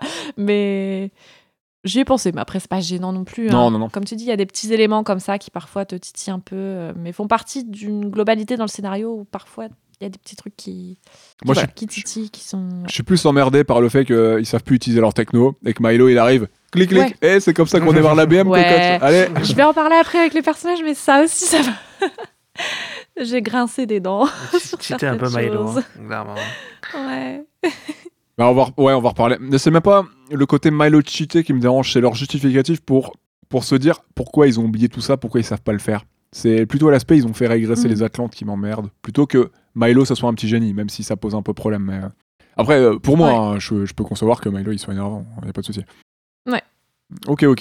Ouais, c'est vrai que la scène elle est magnifique. Euh, Ouais, elle est très cool, ouais. on peut voir un peu dans le making of certaines choses, comment ils l'ont fait et tout. euh, C'est, euh, On voit qu'il y a vraiment beaucoup Ouais. de 3D dans le making of, que ce soit dans les scènes de grotte, la scène d'intro, la scène avec le Léviathan qui est entièrement en 3D. Le Ouais, Léviathan, cool, il est- c'est- vraiment un personnage entièrement en 3D, euh, c'est très classe. Ouais, j'ai j'ai capté. Ouais. Ils ont fait un boulot. J'insiste un peu parce que c'est vrai que on a vu pas mal de messages passer euh, récemment sur Twitter euh, sur la 3D dans l'animation. Nanana, il y a la 3D en Chainsaw Man, il y a la 3D en saucisse, c'est ça, pas oui. beau. CGI, ouais. Ouais, les gars, la CGI, la 3D, quand c'est bien utilisé, en vrai, ça passe bien. Et là, je trouve que Disney a fait une belle démonstration d'un d'un beau mélange de 2D 3D. euh, je pense qu'ils auraient peut-être dû continuer. euh, bon, après, leur film suivant complètement en 3D, à partir d'un, au bout de quelques années, ils ont commencé à marcher, à proposer d'autres choses. Mais euh, moi, perso, je suis plus client d'un Atlantide que leur dernier film 3D, quoi. Ah bah la nuit c'est beau, à Valonia par exemple que j'ai vu il y a quelques jours c'est beau mais ça manque d'âme. Ouais, de ouf. Après il y a aussi une question de préférence mais Mm. mais voilà ou alors euh, voilà le, le chapeau T2 hein, qui est un beau mélange de 2D 3D euh, qui fonctionne bien et quand il y a une belle osmose Oui. comme ça je trouve que c'est c'est assez intéressant et Disney l'a très bien réussi pour Atlantide. Est-ce qu'Ista tu veux nous parler de ta séquence? Ou euh, continuer sur sur sur notre lancée il n'y a pas de souci. Ouais, non, moi je disais juste, c'est vrai que ouais, c'est un peu dommage qu'ils n'ont pas connu dans dans cette lancée euh, de D3D, mais après, bon, c'est parce que ça n'a pas marché aussi, hein, c'est ça aussi. hein. Ouais ils avaient ils avaient continué avec euh, ils avaient enfin ça avait ça avait pris un beau tournant aussi avec euh, le boss de Notre-Dame il y avait un beau beau mélange Ouais. comme ça. Sans Après, ils ont fait aussi, quand il se balade sur les, Oui. les arbres et tout. sur les lianes et tout. Ouais, ouais, il y a des séquences avec de la 3D. Ouais. Euh, ils ont fait Dinosaur en 2000, qui est, comme je disais au début de l'épisode, un mélange de CGI et de, de prise de vue réelle pour le décor. Je crois que Dinosaur, ça avait fait un four aussi. Ouais, je crois que ça va pas marché. Mais là, ça commence à être là, ouais, là. Vers Atlantide, ça commence à être un peu le déclin de Disney euh, à cette époque-là. euh, Il y a tout qui marche plus. euh, ça part un peu en couille, sur le coup. Heureusement qu'il y a Pirates des Caraïbes ou des trucs comme ça à côté, quoi. Pour, euh, Ouais, voilà. Ah un oui, film d'aventure qui avait fonctionné en live, ouais. Et après ça, ils ont fait La planète au trésor, qui a pas bien marché non plus. Qui a pas bien marché. non Oui, plus, en et plus, puis c'est après, dommage. il-. Ouais, en- bah, il y a lui aussi, il a un mélange un peu de D3D, il me semble. C'est ça. Steampunk et tout, qui revisite un classique, et Ouais, du film c'est ça, d'aventure. un film SF aussi. euh, Que moi j'adore. je sais qu'il. il- J'aime bien aussi, Il y a des avis mitigés sur ce film, tout le monde l'apprécie pas forcément. Moi je l'aime beaucoup, mais. Hmm. C'est ouais, c'est dommage que ça n'ait pas marché, je trouve. Mais bon, Ouais, voilà, voilà. c'est comme ça. Ouais, ouais, c'est vrai. Moi, c'est pas- après, je dis rien, moi, j'aimais pas non plus à l'époque. Ah, mais justement, après ce film-là, ils ont fait genre Bienvenue chez les. Robinson ou Chicken Run, des trucs comme ça, et des trucs nuls entre À l'enfer. Ouais, l'enfer surtout. Ouais. C'est c'est l'enfer. De toute façon, ça sentait le sapin. hein. Des, des dinosaures, ça sentait un peu le sapin, je trouve. Ouais, à partir de là, ça commence à ouais, être compliqué. Je Les le reverrai, hein. 2000-2010, euh, ouais. Je le reverrai, c'est peut-être pas. Oh, même après 2010, hein, moi perso, il y a des trucs, euh, voilà, chacun ses Oui, goûts, non, mais des en- trucs, c'est je parle en compliqué. tant que, que succès, tu vois. Après, Ah, euh, oui. à partir de réponse, ça repart, ouais. tu vois. Enfin, mais mais il y a, il y, a, il y, a, y a un gros creux pendant 10 ans, quoi. Je me souviens plus des, des chiffres pour Lilo et Stitch, mais. euh, mais Ah ouais. oui, c'est peut-être le seul qui a marché, je crois. Parce que Stitch, Ouais. il est encore en mascotte, tu le vois partout. Bah parce que euh, la mascotte, bah c'est ça. C'est ça. Ouais. Tu sais, il y a encore. euh, je crois qu'il a une attraction à lui euh, chez Disney et tout. Donc, euh, D'ailleurs, euh, en parlant d'attraction, Atlantide devait avoir une attraction et des suites. ouais. Les suites ont été. euh, Mais il y en a une. Alors, ouais. Normalement, Oui, plusieurs suites avaient été prévues, mais euh, ça a été, les plans ont été modifiés suite à, à- au non-succès du film. Et ce qui était prévu a été condensé pour faire un petit téléfilm euh, pas très beau du peu que j'ai vu. Non, il est pas beau. Mais le thème est intéressant, c'est dommage en fait. Sur le coup, ça aurait été cool. hein. Parce que c'est sur Lovecraft.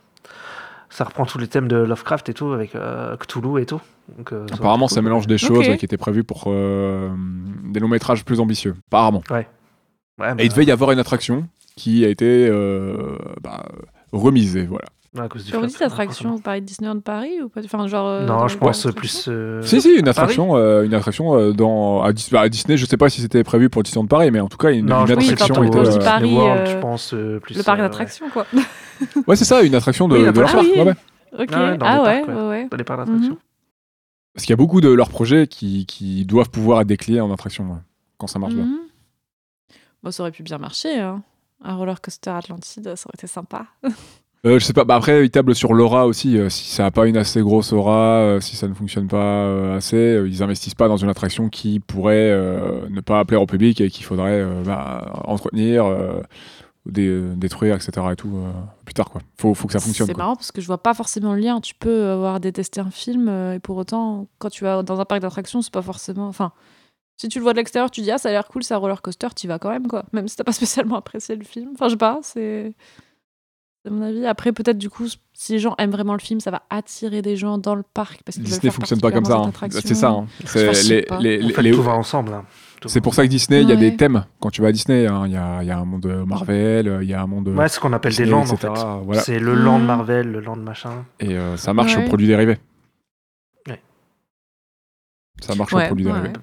Bah d'ailleurs, le problème, comme il n'y a pas de mascotte et tout, je sais même pas comment tu fais pour vendre vraiment euh, Voilà. le film Atlantide. Ça, en oui. fait. je- ouais. Pour le vendre des véhicules, euh, Ouais, c'est quoi, voilà. Ouais, oui, alors bah, que toi, t'avais à jouer, Stitch, ouais. Stitch, ça se vend toujours euh, du feu de Dieu, quoi, aujourd'hui. euh. Ah bah de ouf.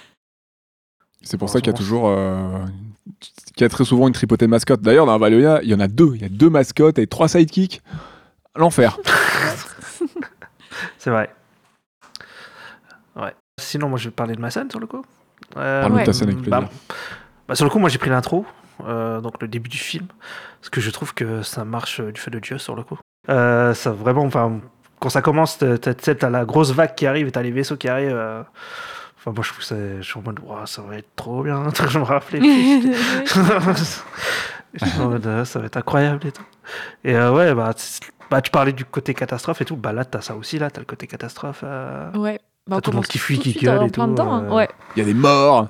Il y a des, il y a des Il y a plein de morts. Ouais. tout le monde qui est en train de paniquer, qui court partout. euh, c'est moi j'aime bien ce genre de scène euh, sur le coup. euh. En plus t'as plein d'effets spéciaux de ouf là, ils- là ils se font plaisir euh, sur le coup avec les vaisseaux, avec les avec la 3D et tout, Ouais. avec la lumière et tout. Il est blindé d'effets spéciaux. Il y en a bah plein oui. tout le temps. Les effets de laser, les explosions et tout, la fumée, Mm. la lumière, il y en a vraiment plein. Et là-dessus, ils se sont fait un gros kiff. Et puis là, euh, ouais, quand- au début il y a je sais pas combien de vaisseaux qui arrivent d'un coup. Enfin après ouais. euh, Oui. Ils se baladent et tout. Enfin, c'est- elle est vraiment euh, chouette la scène. Elle est vraiment euh, bien bien foutue quoi. Et euh, ouais, moi j'aime beaucoup. ils- Enfin, après, moi j'aime beaucoup quand ça commence par euh, une grosse action comme ça. Ça, ça fait penser, mais sur le coup, euh, rien à voir, mais euh, aux jeux vidéo God of War, tu vois, les trois premiers. Voilà, parce que ça commence comme ça. Ça commence avec de, de la. En fait, ça t'introduit avec de la grosse action direct au début, et après tu commences l'histoire, tu vois. Et moi j'aime bien euh, en fait ce genre de. Il y a la Grèce et il y a Poséidon. Ah, Voilà, Il y a, aussi, il y a en une petite connexion. Voilà.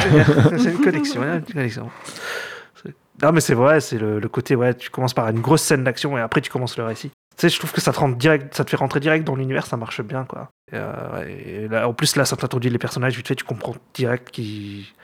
Bah, tu comprends tout, tout plutôt assez vite, je trouve, euh, de ce qui se passe et tout. Donc, euh, c'est plutôt bien foutu, quoi. Et puis ça permet aussi de te lier un peu parce que la- Ouais. Atlantide, on le redécouvre au bout de 40 minutes, quoi. Donc, Bah, c'est vrai que ça Bah, vient si t'as pas- ouais. pas, si t'as pas cette petite attache au début, Hmm. bah, c'est compliqué sinon, je trouve. Ouais, elle est super importante cette scène euh, d'intro. Ouais, ouais, je suis d'accord. Ouais, Ouais, du c'est coup, euh, le fait d'avoir une, une grosse scène pour marquer le début, pour repasser à autre chose ensuite, ça m'évoque un peu. Je crois que c'est un peu ça dans le début de Pacific Rim. hein. Oui, bah Pacific du. Rim. euh, Pacific Rim, t'as un peu tous les journaux et tout, t'as un peu tout le. Ouais, ils te mettent un peu tout le contexte de l'univers, ouais, au début, ouais. C'est un peu pareil, ouais. Mais ouais, sans une scène forte comme ça, euh, liée à Atlantide, euh, ça aurait encore moins bien marché, je pense. Ah oui, sur le coup, ouais. Et Parce que tu te demandes, euh, mais ils sont où ces gens? Enfin, la petite, Oui, qu'est-ce qu'elle qu'est-ce qu'elle est ce qu'ils Bah ouais. tu vois. Enfin, que là, euh, comme nous, on sait, enfin, on a un œil, euh, je sais pas comment dire, mais on a envie d'encourager les personnages, tu vois, genre, euh, mais oui, ça existe, allez-y. Enfin, tu sais, on a, on a vu, quoi, au début, en tant que spectateur, euh, ce que c'était. Mhm. Que c'est vrai que si, si on n'a rien vu du tout d'Atlantide, je sais pas, il doit y avoir un truc un peu moins impliquant en tant que spectateur. Enfin, surtout si tu découvres après les personnages, genre Kida et tout. Comme on l'a vu Gosse, bah, il y y a une attache particulière, on sait ce qu'elle a vécu, tu vois, un petit peu. euh. Non, c'est important, je trouve cette scène d'intro, elle est très cool et en effet, elle nous immerge tout de suite dans, dans l'univers et c'est le genre de scène, ouais, je suis d'accord, où tu te dis, ah, ça va être bien, tu vois, genre, t'es dedans tout de suite, quoi. Euh, allez, scénario catastrophe, on y va, genre euh, le tsunami, tout ça. Mm. Et euh, ça marche bien, quoi. Ouais, ouais. On peut- on- ça nous permet de comprendre son trauma et de nous présenter le concept aussi euh, du, du cristal, mine de rien, parce que si c'était arrivé comme un Ouais. cheveu sur la soupe à la fin, ça aurait été compliqué, quoi. Ouais, tu vois le bouclier et tout, Oui. tu vois les géants qui se lèvent, qui font le bouclier, ouais, ouais. T'as déjà ça. euh. Mm. Oui, donc en fait, euh, bah, les- la scène dont parle Claire, c'est clairement une scène miroir de celle-là, sur le coup. Bah oui, parce qu'en plus, il se passe la même chose. Genre, il y a l'ensevelissement de l'île. Alors, c'est par les flammes à la fin, mais au début, c'est par l'eau. Il y a vraiment cet effet miroir, en effet. Ouais. Ouais, bah, je suis, euh, je suis d'accord. C'est une, une bonne scène d'intro. euh, elle nous plonge bien dans le film. En plus, c'est joli. euh, encore une fois, la 3D est bien gérée. Il y en a beaucoup dès le début, hein, la scène où tu, bah, quand tu suis les vaisseaux, euh, en mode Ouais. un- le, de toute façon, ils en parlent à un moment, le côté attraction du début, le côté roller coaster, Oui. quand la caméra suit les vaisseaux. euh. Mais ça, il y a beaucoup de ça dans beaucoup de films. Disney. hein. Il y a Ouais. il y en a beaucoup de- Mais c'est, je pense que c'est voulu pour, ouais, pour euh, faire un peu des clins d'œil aux attractions euh, dans les parcs, euh, clairement. Mais là, ça va, c'est, c'est pas mal. euh, Ouais. Mais sans avoir ce côté un peu euh, dégueu qu'il y avait dans, dans Alice. Oui, bah oui, je pensais justement, Burton. Alice, il y, a un- il y a tout un plan comme ça, ouais, ouais. Mais il le faisait dans plein, dans plein de films euh, Disney, euh, même en live Ouais. action et tout, un peu Ouais. comme Alice. euh, ouais, ouais. Le plan, le plan parc d'attractions. ouais, Ah, mais des fois, c'est l'enfer, par contre. ouais. Pourtant, euh, des fois, j'aime bien, mais des fois, oh la vache, pff, Non, mais là, il est plutôt, celui-là, il est plutôt chouette, il est, il est cool. il est pas trop exagéré. Ouais, c'est ça en fait. Euh, donc ça c'est bien. Et ça te ça t'amène directement euh, dans l'Atlantide. Tu, peux voir un peu ce que donne la grande ville, ce qui du coup ce qui va rester à la fin. Ça, ça permet de comparer en fait ce qui leur reste à la fin et ce qu'ils avaient au début quoi. Il y a une bonne partie de la ville de la ville qui est, qui est rasée quoi. Ouais, qui est disparu. Clairement. Est-ce que vous avez fait le tour pour vos scènes? Ouais. Mais toi, Ouais. c'est quoi ta scène? Bah moi on va on va euh, prendre une séquence qui précède de, de quelques minutes, euh, c'est-à-dire de 20 minutes je crois, comme ça celle de Claire. Enfin bref, la transformation de Kida, donc euh, Kida qui est apparemment Ah fan de Nadia puisqu'elle deviendra solide comme un roc. Ah putain bah, Fan de, ouais, de Nadia de Secret de l'eau bleue, oui. Et Exactement. aussi, d'avoir vraiment, Nadia est partout. Nadia est everywhere. Tout est connecté. Tout. Donc on a une euh, voilà une belle mise en image. J'ai pris cette séquence puisqu'elle illustre à la fois euh, quelque chose avec lequel j'ai un bah, un des éléments, un des rouages moi pour moi qui coince un peu dans le film et à la fois ce que j'aime dans le film. Donc euh, j'aime bien trouver ce genre de séquence parce que ça me permet du coup de parler à la fois de ce, ce que j'apprécie et euh, du petit caillou, euh, du petit grain de sable là qui, qui gêne quand même un petit peu. Donc on est sur une séquence où je trouve qu'on a une belle mise en image de la puissance, de la sagesse, de l'héritage des Atlantes, qui est représenté par le visage des rois et des reines précédentes qui ont veillé sur l'Atlantide. Euh, Kida, dans cette séquence, va ne faire qu'un avec son héritage. Donc c'est une séquence qui illustre bien mon avis sur le film. hein. On a un très beau moment, des idées, je trouve, joliment mis en scène. Euh, on a un moment solennel, puissant. On comprend rapidement l'importance du, moment présent hein, et des répercussions que ça aura sur la suite du récit, à savoir la scène, euh, la, séquence que tu avais choisie, Claire, donc, qui va permettre de sauver l'Atlantide. Et euh, on est sur euh, voilà, une, très belle animation, techniquement, euh, je trouve. On a un mélange parfaitement dosé, encore une fois, dans cette séquence de la 2D et de la 3D de l'époque, que ce soit avec des objets numériques ou avec un jeu de caméra. Puis à un moment, il y a un joli jeu de caméra numérique avec un petit travelling arrière, là, euh, quand Kida elle avance, tout ça. Il y a ce genre de, moments qui sont très sympas. Et nous sommes dans un rite. La lumière nous fait aussi entre un moment mystique et technologique. Euh, J'apprécie d'ailleurs beaucoup la manière dont elle est gérée, la lumière, hein, que ce soit via les rayons, les reflets, les, les FX ou même euh, Kida, qui va se mettre à émettre de la lumière hein, à la fin de cette séquence.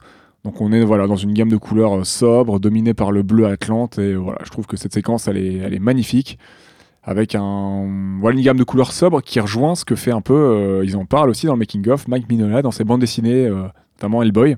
Ouais. Euh, une gamme de couleurs euh, assez peu étalée, dans la sobriété, mais qui donne des, moments de noir et de blanc, enfin de noir et on va dire un peu clair-obscur, et de noir et de couleurs euh, très tranchées, avec des ombres très tranchées. Il y a un peu ça dans cette séquence et, et j'aime beaucoup. C'est vraiment très stylé. Et voilà, c'est un passage pivot dans le récit. C'est porté par une mélodie sympathique dans un sanctuaire euh, suffisamment ouvragé pour nous signifier l'importance du lieu et son ancestralité. Donc nous sommes dans le cœur Atlante, hein, littéralement. On est mis en lumière de Kida, donc, un perso important qui amène à mon principal souci avec le film, un de mes principaux, mais on va dire, je pense que vraiment lui, euh, c'est celui qui me gêne le plus. C'est de faire l'un des plus intéressants personnages, celui avec le, celui qui avait, je, à mon sens, celui le plus de potentiel, qui n'est pour l'instant qu'un love interest, littéralement faire une femme objet. Oui, oui, euh, complète- oui, oui, Mm. on est oui, au premier degré là. Sur le. Kida, euh. Je- on peut pas faire euh, plus factuel et démonstratif. Hein. Kida n'aura pas le droit quasiment à son arc narratif du film. Elle n'aura pas d'évolution, si ce n'est de devenir reine après son père. Même si elle sauve l'Atlantide, elle euh, ne fera pas après, elle le fera qu'uniquement après que Milo l'ait sauvé, lui ait porté secours pour le récompenser ensuite. Donc c'est vraiment un personnage fonction qui, euh, qui va se faire apprendre des choses et qui n'aura pas d'arc narratif et pas de, je trouve perso, une réelle évolution. Donc c'est dommage d'avoir gâché, je trouve, le potentiel de, de Kida, surtout, euh, que, surtout après le prologue hein, qui nous ouvre, qui nous montre la fin de la grande Atlantide de l'époque, en partie à travers de ses yeux. Donc je pense qu'il y avait quelque chose d'un peu plus intéressant peut-être avait proposé Kida. En plus, c'est Milo qui lui apprend euh, comment, euh, comment lire et écrire et tout. On s'en rend compte, c'est un peu. Non, mais c'est- Ouais, C'est là tout le problème. Ouais. et je trouve que c'est aussi illustré par une autre petite scène, la scène du cristal dans le véhicule, quand tu lui dis c'est comme ça qu'on démarre la bagnole. T'as pensé à laisser ta main dessus? Ah non. Tu vas me dire qu'en En plus, 8000 ans, c'est nul. un truc que même un enfant nul. aurait essayé Ouais. au bout de 10 minutes, euh, la descendante d'une lignée royale, euh, bon, d'un des peuples les plus évolués que la Terre ait porté, n'a pas pensé à laisser sa main dessus. Puis même, ça Ouais, fait mec gros qui dit à sa femme. euh, Ouais, c'est- même ça pas un truc compliqué, quoi. Genre, euh, Ouais. ah, mais en fait, fallait faire les deux en même temps. Toi, t'as fait que l'un ou l'autre. Enfin, genre, la meuf, elle a tout essayé. Enfin, c'est nul. Le mec, il connaît même pas les machines, il connaît pas la technologie. Enfin, à part, voilà, il a étudié vite fait dessus. Enfin, et encore, il vient d'avoir le livre euh, du berger dans les mains depuis euh, deux jours. Enfin, C'est même encore mecs, pire, c'est noté sur le véhicule. La notice est marquée sur le véhicule. Oui, Bah oui, mais mais comme elle sait pas lire. Ouais, mais tu vois, Ouais, non, là, c'est elle, vraiment elle sait- elle problématique. sait pas lire, mais le truc c'est que il y a plein ça. de gens qui étaient nés à l'époque. Ouais, fait, je pense hein. Ils Non, auraient ouais, juste dû non, mettre peut-être une ligne genre euh, ce cataclysme a provoqué une euh, un problème, je sais pas, dans un- une amnésie dans la mémoire collective des Atlantes et ils ne savent plus lire. Ouais. Tu vois. Ouais, ouais. En Là, mode, j'aurais fait euh, ok d'accord c'est con SNK. mais ça marche. Mais là le on a oublié et t'as pas pensé à laisser ta main sur le truc pour tourner le cristal alors que t'as réussi Ouais. à tourner le cristal. Enfin, euh, enfin, bref. Ouais, non, non, je suis d'accord. C'est C'est vraiment le Affligeant. mec qui dit à sa femme euh, Ouais, T'as pas passé la première, faut passer la première, hein, tu t'oublies pas. T'as Ah tourné là la là, clé Les femmes et la conduite, hein, dis donc. Faut tout leur apprendre. Du coup, ce qui amène mon point au point perso. Euh, on Au peut peut-être en parler. On peut en parler. On peut en parler. Euh, ouais, bah, je pense que je vais rebondir un peu sur ce que tu disais. Parce que dans les persos, il y a du bon et du moins bon. Euh, dans le bon, je trouve qu'il y a la diversité des personnages secondaires et leur Ouais. développement qui est chouette. Je suis d'accord. Euh, Il y a pas mal de persos, il y a pas mal de persos attachants. Euh, même si au début, je comprends pas trop pourquoi ils se comportent tous comme des connards avec Milo, mais ok. Enfin, Oui, ça- après, ça vrai. change et, et ils évoluent de manière cool. Chose rare, je crois, pour un Disney à l'époque, puisque euh, du coup, il y a plusieurs personnages aux origines ethniques différentes et ils ont tous, euh, ils ont tous un background. Enfin, ils sont tous, enfin, pas autant développés que les héros, mais euh, Oui, quand bien même, sûr. tu vois, en, Mais ils ils ont un sont, développement personnel. Ils sont identifiables Et ils sont cool, en visuellement. plus. euh, on- Oui. Ils sont, ils sont euh, présentés rapidement avec leur histoire, entre guillemets. euh, rapidement, tu sais qui ils sont. Chacun. Tu sais euh, comment ils sont exactement. caractérisés. Je trouve que ça fonctionne bien. Ça fonctionne bien. Je trouve ça juste dommage que leur profil il repose sur pas mal de clichés, puisque du coup, comme ils apparaissent un peu à des ethnies différentes, Ouais. on va pas se mentir. Souvent, leur story, euh, elle est un peu cliché, quoi, par rapport à ça. Je suis Donc bon, d'accord. ça c'est un peu un, un minus, quoi. Mais sinon, les personnages sont cool en soi. Euh, Milo, bah, il est sympathique, mais sympathique dans le sens où il vient un peu casser au début les codes du héros typique, mais finalement, il a un peu ce syndrome, bah ouais, du sauveur qui vient Ah, sauver le peuple. Enfin, en plus, ouais, l'homme blanc, tu vois. qui vient Américain, sauver en le plus. peuple, euh, C'est américain. américain. Mon Dieu. Du coup, qui vient sauver le peuple Atlante et son héritière, tu vois, en leur expliquant comment fonctionne leur langue et leur technologie. Enfin, c'est. C'est vraiment genre euh, le mansplaining euh, level plus plus plus. tu vois, genre vraiment, c'est. Sur ça, c'est dommage, quoi, parce que. Il... Tu vois, il incarne un truc sympathique à la limite au début. Il y a ce truc un peu décalé où même lui, il est un peu rejeté, tout ça, machin. Et en fait, euh, je sais pas, il arrive là. C'est le, c'est le dieu, tu vois. Genre, le mec, euh, il, il Oui. résout tout, euh, il vient les sauver, euh, il va les sauver après l'héritière, euh, euh, lorsqu'elle se fait kidnapper, tout ça. Enfin, genre, un moment. bon. Et c'est surtout qu'il n'a pas d'évolution, tu vois. Il, enfin, il est bon depuis le début et il a raison. Et c'est pareil, c'est un perso qui n'a, je trouve qu'il n'a pas d'évolution. Il n'est pas différent à la Non. fin. Non, non. Il est toujours Ouais. aussi bon. Il a juste résolu les problèmes de qu'il a en partie causé de par euh, le fait de vouloir découvrir l'Atlantide. Et euh, mais en fait, il apprend rien, il change pas et L'évolution, c'est qu'il s'est trouvé une meuf. Voilà. c'est- voilà, c'est tout. Et qui reste. euh, Ouais, voilà. qui reste à Ouais, Atlantide. il passe. En fait, il passe de loser à héros un petit peu. Enfin, il y a ce truc euh, Ouais. très. enfin, Mais il y a un peu un statu quo, je trouve. hein. Au début, genre, c'est un, un peu. Il casse ouais, les codes du héros. Et en fait, après, ça redevient très, très classique. Puisqu'il devient le héros typique sauveur de la princesse, tout ça. Donc, c'est sur ça que ça me. Ça me titille un peu. Et je sais pas si vous avez remarqué, parce qu'il n'y a, pas qu'avec Kida qui fait du mansplaining. Il le fait aussi avec Audrey, donc Oui. la jeune, euh, la jeune mécano. Ouais. Ouais. Ouais, qui est censée être la meilleure dans son domaine et ça c'est cool. Et à un moment, genre du coup, elle veut réparer la sorte de grosse machine euh, euh, foreuse. La foreuse, là, euh, voilà, foreuse. Et elle est là, genre, ah, en fait, je trouve pas comment faire, il me faut des pièces et tout. Et le mec est là, genre, non, mais t'inquiète, je connais, je te fais ça en 2-2. Elle lui dit, non, non, touche pas. Le mec, il touche quand même.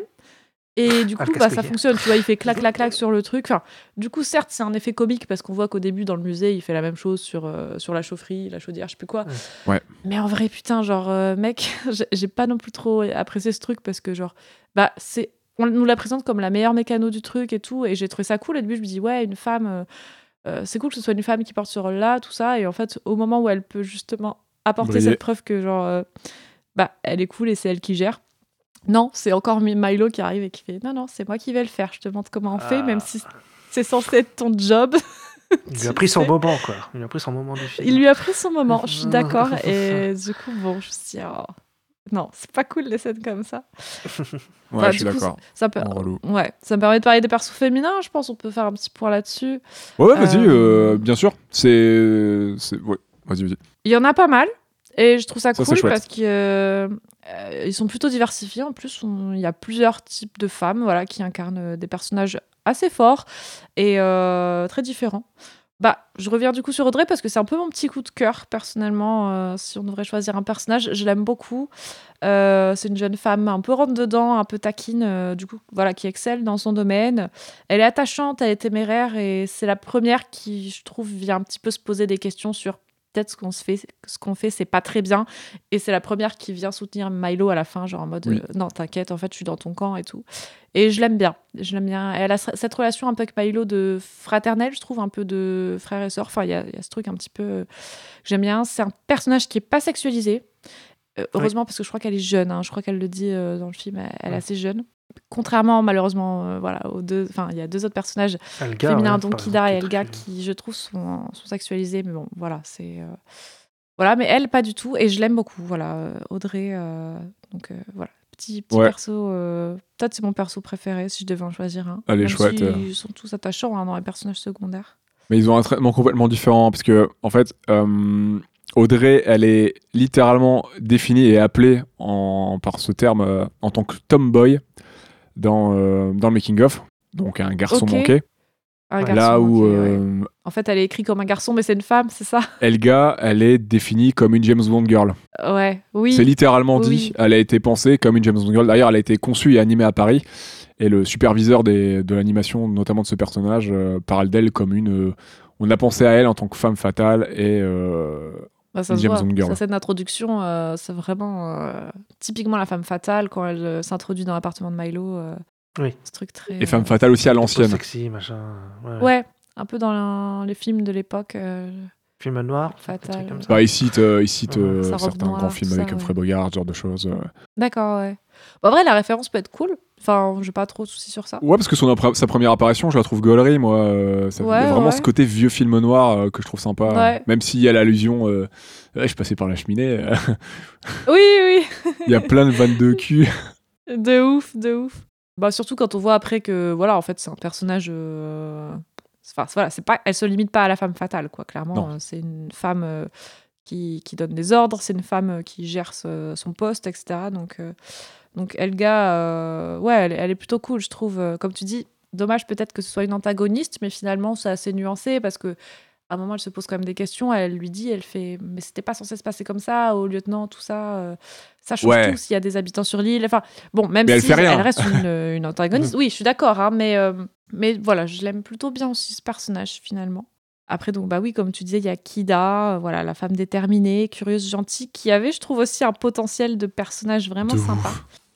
C'est peut-être euh, ma. Enfin, j'aime pas réduire ça, mais comme elle est considérée comme une princesse Disney, c'est peut-être Bah, un des ouais. meilleurs personnages. Enfin, sur le papier qu'ils avaient. une princesse. Hein? Mais euh, ça reste, c'est vrai que ça reste une princesse, littéralement, parce qu'elle est la fille c'est d'un fille du roi. roi, hein. mais, euh, Ouais, ouais, mais j'aime pas cette catégorie euh, genre euh, de classifier. Ah, en Disney, on a nos princesses. euh, parce qu'il y, a une- il y a une certification entre guillemets princesse Disney que Oui, tu peux oui, voir d'ailleurs dans Ah, certains films, genre Le ouais. Monde de Ralph et Mm. tout, euh, à Oui, c'est Disneyland vrai, et compagnie. souviens. Ouais, ouais. Et Ah, je- mais même, il y a même du, du merchandising, princesse Disney. euh, Moi, je trouve ça Ouais. naze du c'est cul. une de marque. euh, ouais, ouais. C'est pas, c'est pas fou. Bah, là, ouais, en plus, ouais, elle est plus présentée en tant qu'héritière, je trouve, que princesse. Ouais. Je trouve. Enfin, bon, je sais que c'est la même chose, mais je veux dire, euh, il n'y a Non, pas ce ouais. côté d'apparence, du moins, puisque dans le scénario, dans le scénario après, bah, comme on dit, on voit que ça, en fait, c'est un peu la même chose. C'est une femme qui vient se faire sauver, mais euh, d'apparence, tu vois, euh, c'est l'héritière forte, tu vois, qui veut reprendre les rênes, qui veut sauver son île, qui est d'ailleurs en désaccord avec son père et tout ça sur, sur, sur ce qu'il y a à faire pour ça. Donc sur ça, je la trouvais assez cool. Disons que c'est pas la princesse typique qui attend le prince charmant pour se marier, tu vois. Elle attend pas, euh, enfin, en soi, elle attend pas un homme, mais en fait, on va voir que si, puisqu'elle elle arriverait à, à rien faire en fait finalement sans Milo. Donc c'est sur ce- cette contradiction là que je trouve ça dommage parce que il nous donne les clés en fait pour nous dire, regardez, on, fait des personnages différents et on, Et non. on va vous présenter des, des, des personnages avec des personnalités voilà qui sont pas comme dans nos autres Disney, mais en fait si notre scénario il reste le même, ça reste classic shit, euh, mais bon, c'est sur ça que je trouve ça dommage, euh, voilà. Et Madame Placard, évidemment, comment ne pas la citer? Elle, elle me fait trop rire. Elle est trop drôle. chaque punchline, euh, c'est trop drôle. elle me tue. La petite grand-mère ultra cynique. euh, J'ai bien aimé ce perso euh, qui se fume clope sur clope. c'est incroyable. Ah, voilà. Ouais, j'ai l'habitude avec la choucroute. Ouais, c'est- ça me tue. Vraiment, elle m'a fait rire. Donc voilà, en fait, il y a des bonnes qui- tentatives de perso. Ah, Ah, pardon, excuse-moi. Non, je dis même quand il y a le sous-marin qui coule, elle est là, oh, là, putain, ils me font, ils me font chier là. Je, je suis au, je suis allé au téléphone, à un On appel, elle veut à pas couper l'appel. C'est ça. Elle est en train de parler à je sais pas quoi. euh, Genre, Capitaine amie, euh, Capitaine Il y a un bruit bizarre, vous devriez, vous devriez venir écouter ça. Elle en a rien à foutre, elle est toujours en train de dire genre, ouais, bah de toute façon, on va crever. On va tous mourir. La meuf désabusée de fou. Enfin. Donc ouais, des bonnes tentatives de persos féminins qui sortent du lot, même si les clichés restent sous-jacents et que finalement les hommes restent globalement au premier plan.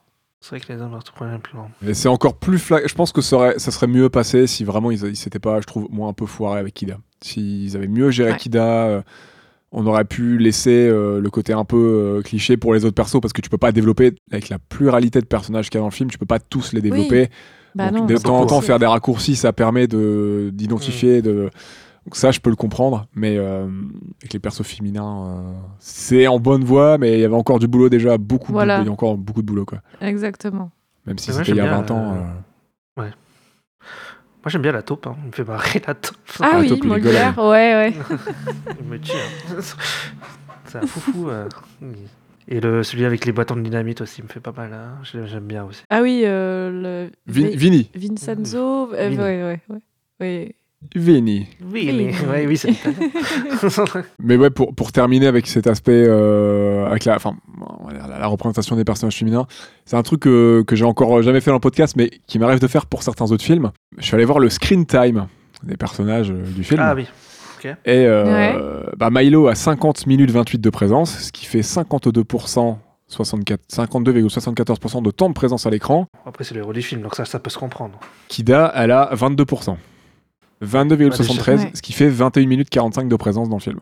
Après, Après, il y elle a arrive au bout de tout 50 ce minutes. trou, en fait, où du coup, il n'y a Bah, pas en fait, de titre, quoi. Elle arrive à On la voit 40 au début minutes à la fin. Ouais. Ouais. et elle disparaît 20 minutes plus tard, 25 minutes plus tard pour devenir le cristal. Ouais, il y a ça aussi. Ah et ouais. après, Ouais, elle ouais. redevient humaine 5 minutes avant le générique. Ouais, elle a du développement pendant 20 minutes maximum. Quoi. C'est vrai qu'elle est dans une fucking box euh, en train de se Pendant faire 20 enlever minutes. par le lieutenant. Ouais. Ouais, ouais. Donc, euh, elle, a, euh, voilà. elle a à peine deux fois le temps de présence de Helga, qui est vraiment un personnage tertiaire presque par moment.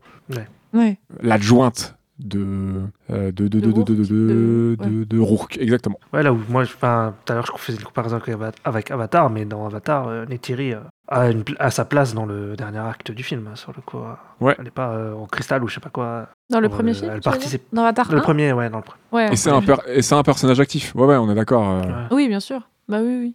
Mais c'est pareil, même Jake, c'est pas un personnage passif. Il aura une réelle évolution et tout. On n'est pas. C'est vrai que Milo, il évolue pas vraiment. ouais. Milo, il évolue pas. C'est ça le truc. C'est qu'il reste le même du début à la fin. Il, reste, quand même dans l'Atlantide, c'est ça qui l'évolue. Ouais, je sais pas, il se met des, des tatouages. Genre, Bah, du coup, il va devenir, euh, je sais pas, roi, j'en sais rien. Il devient Euh, bah badass. oui. Il se met en Marcel et il se fait des tatouages. c'est vraiment sur Marcel à la fin du film. Euh, moi, j'ai trouvé ça dégueulasse pour son chat, par contre, hein, mais après, je veux pas dire, mais. Ah oui, pauvre chat. Ouais, mais on voit à la fin Audrey, euh, elle le récupère. Ouais, on le voit à la fin. Donc, euh, Ouais. voilà. Après, s'il se fait adopter par le riche, euh, bon, par Whitemore, ça va, il y a pire. Mais c'est dommage qu'il a, qu'il a abandonné son chat, ouais, je suis d'accord. Bah ouais, mais il voulait le prendre au début, je crois. Non, enfin non, il dit et mon chat? Je trouve ça mignon en Oui. vrai qu'il s'inquiète du coup. Et mon chat? Euh, il est déjà là, le chat. Enfin, je sais plus, genre il s'est occupé de tout le vieux. Il sort de nulle part. ouais. Sinon, le docteur est sympa aussi. hein, Voilà. Donc, Le docteur euh, est sympa. Bah, oui. Finalement, tous les persos secondaires, moi je les trouve sympas. C'est c'est c'est surprenant puisque bah il y en a beaucoup quand même et ils ont tous leur petite storyline. Enfin genre ils ont tous leur background. euh, et ils sont tous sympathiques et ils apportent tous quelque chose à l'histoire. C'est ça que je trouve sympa. Évidemment, ils T'es sont content de les découvrir. aussi. Ouais, Ouais, voilà, cool. c'est ça. Ils sont ça. Et eux, ils sont, ils sont cool. Et au niveau des thématiques, euh, on peut peut-être en, réembar- en réaborder deux, trois rapidement, mais euh, Mhm. on, a, on a évoqué un peu la quête d'identité. Ouais, ouais. Bah moi, je trouve que c'est une des thématiques principales finalement, puisque Kida comme Milo sont des personnages à la recherche d'un idéal, et ils sont tous les deux inscrits dans un schéma familial, culturel et historique. Et vraiment, leur désir, c'est de trouver leur place quoi, dans un monde qui les rejette, qui les écoute pas, euh, qui ne les croit pas, euh, ou alors même un monde qui les a carrément oubliés, comme euh, Kida, qui, puisque en tant qu'Atlante, elle n'existe plus vraiment aux yeux Ouais. du monde. Ils veulent tous les deux reconnecter avec leurs origines. Euh, Milo, c'est son grand-père, qui est sa figure de référence, qui lui a laissé un héritage. Euh, il veut reprendre son projet de recherche d'Atlantide. Et Kida, elle, elle veut retrouver la grandeur de l'Atlantide, sauver sa culture et son peuple. Et pareil, elle reprend le flambeau et l'héritage du royaume.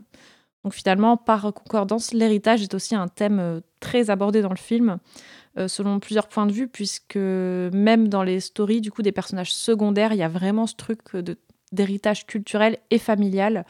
Euh, je sais qu'Audrey, elle évoque le fait que son père, il a, il a une influence dans son choix de carrière, par exemple, ce qui est un peu dommage quand même, mais bon, voilà. Euh, Ouais, pareil, le docteur, il évoque euh, le fait que sa médecine, elle est héritée de ses parents, qui est un couple, un couple mixte, du coup. il Oui. est, alors il est quoi? Il est amérindien et afro-américain, je crois. Ouais. Si je dis pas de conneries. C'est ça. Donc, ouais, il y a vraiment ce, cette portée de l'héritage culturel et familial qui est très importante dans le film. On a aussi notre. euh, moi, j'ai noté le rapport à la technologie, notre rapport à la technologie précisément. La, recherche de la puissance, du confort, euh, à quel prix? Euh, Juste avant d'oser, le, cristal dans le film permet aux Atlantes de vivre et de maintenir leur terre, leur vie, leur santé, de se soigner et, normalement utiliser leur technologie.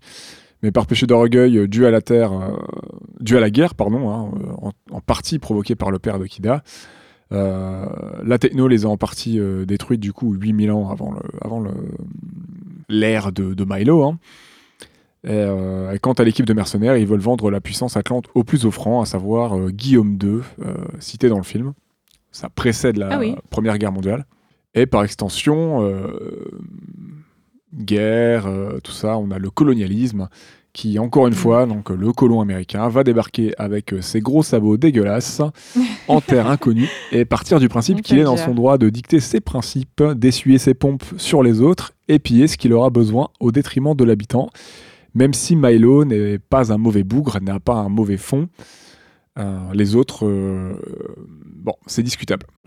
Mais ça, euh, enfin, moi j'ai entendu que c'est un peu un genre de la science-fiction. C'est Oui, carrément un oui. peu un sous-genre de la science-fiction, le, le colonialisme sur les planètes, les trucs comme ça. C'est, euh, Mhm. T'as plein de récits de SF qui parlent de ça en fait. Oui, oui, bien sûr. hein. Je Je critique pas de le montrer, Ah oui, je pense que c'est une critique. hein. c'est bien de le montrer, mais c'est vrai que c'est euh, c'est assez, euh, c'est quand même assez cliché au cinéma. Euh, surtout du point de vue toujours américain, parce que bon, Oui, bah ouais, forcément. Mais c'est bien de c'est bien de le montrer, mais euh, bon, c'est c'est quand même bien de le dénoncer. Et il y a assez peu de films, notamment grand public, qui le font finalement, réellement. Ouais. Bah, Après, quand même, le, le plus gros film du box-office, euh, le- c'est ça. coup. Oui, oui, mais c'est mais c'est assez rare. Voilà. C'est assez rare qu'un film comme Avatar, un film comme Avatar de cette de, de ce coup-là euh, prenne position de cette manière. Ouais, clairement. En général, c'est bon. Bah, surtout dans euh, Atlantide, c'est pas critiqué en tant que. Enfin, je veux dire, ça pourrait être en effet amené d'une manière un peu parfois ironique, tu vois, pour montrer que. Mm. qu'en fait bah, c'est nul mais là c'est pas pas le cas dans Atlantide parce que Milo c'est vraiment le héros et il Ouais. y a pas ce en fait il y a pas ce rapport du peuple atlante tu vois d'être euh, d'être par exemple méfiant ou alors il se méfie pas en fait à, aucun moment de Milo qui dalle Mais même à de bras tout- ouverts tu vois Ouais, non, mais c'est ça. que je ils trouve arrivent, un puis, peu euh, bizarre, genre euh, ah salut bienvenue, bah suivez-moi, euh, alors qu'ils n'ont pas vu d'humains extérieurs à l'île depuis euh, des milliers d'années. Enfin, il baisse du les fourches en deux minutes. Hein. Bizarre, tu vois. euh. ah, Comment euh, Il baisse les fourches en deux minutes. Hein. Mais oui, bien sûr, c'est ça qui m'a paru bizarre parce qu'il n'y a aucune euh, méfiance. En fait, c'est même pas ça, mais c'est que du coup, ils sont accueillis tout de suite en tant que bienfaiteurs et Ouais. en tant que les gens qui vont les pouvoir les aider et qui d'ailleurs c'est le cas puisque Milo euh, va les aider littéralement à sauver leur île. Enfin, Du coup, il n'y a, pas ce regard, je trouve, critique euh, du fait que bah, ce serait pas cool et en fait que les Atlantes ils pourraient dire bah non, notre culture, elle, elle nous appartient aussi, on sait comment ça marche, on n'a pas besoin de ta, ta tronche de blanc-bec pour nous expliquer C'est ça. comment ça marche. Enfin, genre, euh, tu vois, et, et là c'est le cas. On est dans ce cliché, tu sais, un peu On est aborigène, dans ce cliché. natif, Exactement. du gentil, Ouais, ouais. qui va euh, accepter la bonne parole, un peu du colon, euh, les bonnes choses, la technologie, ce que tu veux, Ouais. de la part de. En fait, le colon, le colon a comme d'hab un peu la parole évangile. Et, euh, Exactement. et même si. euh, Bah, tout le littéralement, a- avec sa Bible dans ses mains. Enfin, le, manuscrit Le ber- du bah, le berger. c'est une Bible, quoi. C'est ça, c'est ça. Enfin, c'est ça. Le berger, le ça. guide, ça fait référence à, à la religion chrétienne. hein. Ouais. Et ouais, il est là. C'est un des autres points du film qui me, qui me gêne un peu. Bah, tu faisais référence à Avatar, mais euh, du coup, Avatar est plus moins noir et blanc que ça. Il est ouais, euh, plus nuancé. Ouais. plus nuancé et euh, il n'hésite pas à montrer ce qui est problématique dans le film. Là où voilà, Milo est récompensé. Ouais. Là où Jake, euh, lui, bah voilà, on va pas parler d'Avatar, on n'est pas là pour ça, mais il va, il va- il va se réinventer, il va changer, il va. Bah, c'est lui qui se rebelle contre. euh, c'est là où c'est différent dans Atlantide, c'est que c'est les... eux qui disent tout à coup ah ah, on est méchants Oui, depuis le exactement. début. Ouais, c'est trop doux, c'est trop soft et on tombe ouais, vraiment dans un gros gros cliché qui peut être un peu. Le film est pas, la, la fin du film n'est pas. hum, Il y a quand même cet aspect, ce qui est cool, c'est que l'Atlantide sera préservé. euh, les humains, ils peuvent repartir avec des richesses, c'est bien. Vous serez des riches Américains, c'est cool. Ils préservent le secret de l'Atlantide. bon. Ouais. Mais euh, même si Milo envoie comme un cristal, j'aurais peut-être pas tenté ça quand même. hein. Les photos, je pense que c'était suffisant parce que le cristal, ça pourrait Ouais, permettre. surtout qu'à partir la en fin, couille, ils ont hein. l'air de Ouais. comprendre qu'il faut rien dire, surtout. Genre, euh, Voilà. on va répéter l'histoire, on n'a rien vu, rien entendu. Par contre, tiens, un joli cadeau genre, d'une pierre qui n'existe nulle part ailleurs que sur Atlantide. Ah là, une pierre énergique et tout, euh, gros caillou qui brille, euh, qui peut faire boum boum. Donc euh, ouais, ouais. Ouais, bon, je pense qu'on sera tous les trois d'accord là-dessus. hein, euh, bon. Il y a des thématiques que- qui t'avaient un peu euh, frappé à part celle-là, euh, Ista ou... Euh, là, bah, pas spécialement. Bon, c'est- ouais, c'est- ce serait ouais, le colonialisme, le côté colonial et tout, hein, sur le coin. Hmm. Moi, ce qui, m'a vraiment plus frappé, et, et j'en parlais même avec, euh, avec Nat, parce que j'ai pas pu repenser. Bon, c'est pas pour faire le cliché Avatar Pocahontas, hein, mais Pocahontas a été produit par les studios Disney quelques années seulement auparavant. Ouais. Et il Mhm. y a des tropes un peu similaires. Bon, j'ai des gros soucis avec Pocahontas, qui est un film que j'aimais bien. On en reparlera peut-être un jour, mais euh, qui euh, scénaristiquement est bourré de problèmes. Et historiquement aussi, c'est une catastrophe. Mais euh, là, il y a vraiment ce côté. euh, bah, ce qui s'est vraiment passé, hein, c'est que bon, les natives ont vu débarquer des colons avec une technologie supérieure, mais ce côté dans l'Atlantide qui est un qui sont les natifs euh, sur leur terre, euh, qui sont censés avoir la techno supérieure, ils se font tout apprendre. Oui. C'est encore pire, oui. je trouve. Bah oui, parce que ils sont censés être en avance sur énormément de choses, enfin des technologies dont on n'a même pas idée. Et c'est genre Ils sont encore en avance, d'ailleurs, techniquement. Un pecno extérieur à leur monde qui vient leur dire comment ça fonctionne. Enfin, tu sais, à un moment, tu là, genre, Ouais. ah bah en fait, il fallait juste mettre sa main et la tourner un petit peu, tu comprends, ça allume les machines. Ah bah oui, j'y avais pas pensé, merci beaucoup. Enfin, genre, je sais pas si... C'est vrai. Non Et je, et je comprends à la fois ce move ultra simpliste pour que. et je pense que c'est là aussi le- que le film pêche un peu, c'est que, que, que le move ultra simpliste pour démarrer le véhicule, je comprends qu'ils aient choisi ça parce que ça peut être compréhensible d'un enfant. En fait, l'idée, l'idée scénaristique fonctionne. Oui, C'est la Oui, manière dont oui. c'est dont c'est dont, montré en fait qui fonctionne pas. Mais en fait, l'idée, je la comp- je la conçois scénaristiquement parce que scénaristiquement, le film fonctionne. Il y a pas de problème. Dans son architecture, le film fonctionne. Mais euh, dans ses détails, dans ses rouages, euh, historiquement parlant, enfin dans son dans son histoire, ouais, dans ouais. son dans son récit, c'est là où ça pêche et euh, ça peut être, ça peut être compréhensible d'un enfant et d'un adulte, mais mais du coup ça, ça quand tu quand tu creuses un peu le récit, je trouve que ça ça, ça, ça tient difficilement quoi. En tout cas, il y, a du- il y a des grains de sable, il y a des cailloux qui sont un peu. Ça démange un peu Voilà. et c'est un peu chiant. c'est ça. En fait, c'est un film bourré de poils à gratter.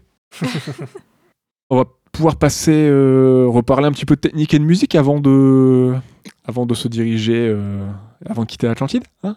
Bah ouais. C'est hyper. Qu'est-ce que vous avez pensé des visuels du film? On en a déjà un petit peu parlé, ouais, c'est c'est joli sur le coup. Le mélange de 3D fonctionne bien. euh. Voilà. On, est- on était tous dedans, on a tout ce qu'il fait. Ouais. Ouais, Ouais, ouais. bah ouais, bah comme disait Ista, dès les premières images, en fait, on est dedans. Ça, ça marche très bien, la scène d'intro. Donc, euh, ouais, ouais, il y a vraiment des trucs sympas. Ça- Visuellement, on sent qu'il y a du boulot et qu'ils ont voulu euh, créer, euh, comme tu disais, un univers. Alors, euh, du coup, euh, peut-être ils n'ont pas réussi à développer autant qu'ils le voulaient, mais on sent qu'il y avait cette volonté vraiment de- d'instaurer euh, un univers entier, enfin, de créer un truc très joli, euh, en tout cas, euh, à regarder et à découvrir, quoi.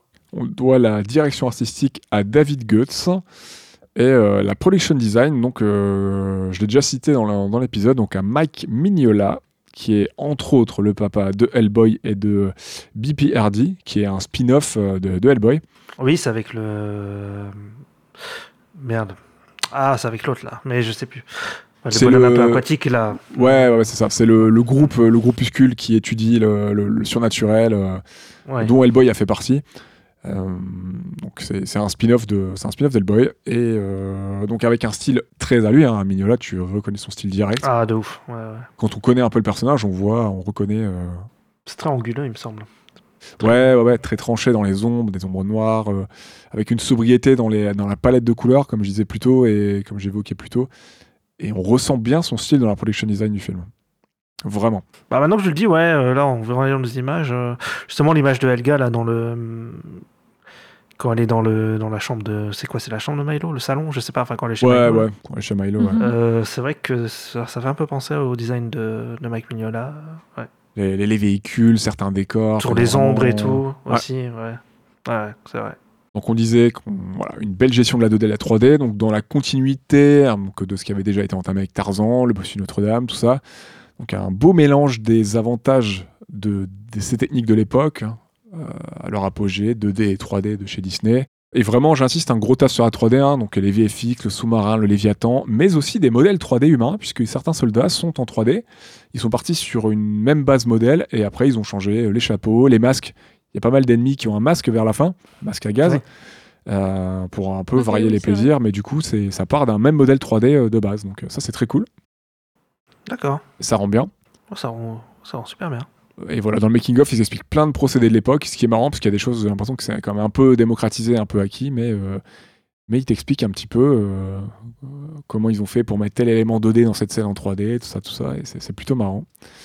Et il y a aussi la technologie Cinémascope qui a été utilisée sur le film, qui n'est pas un... C'est pas un...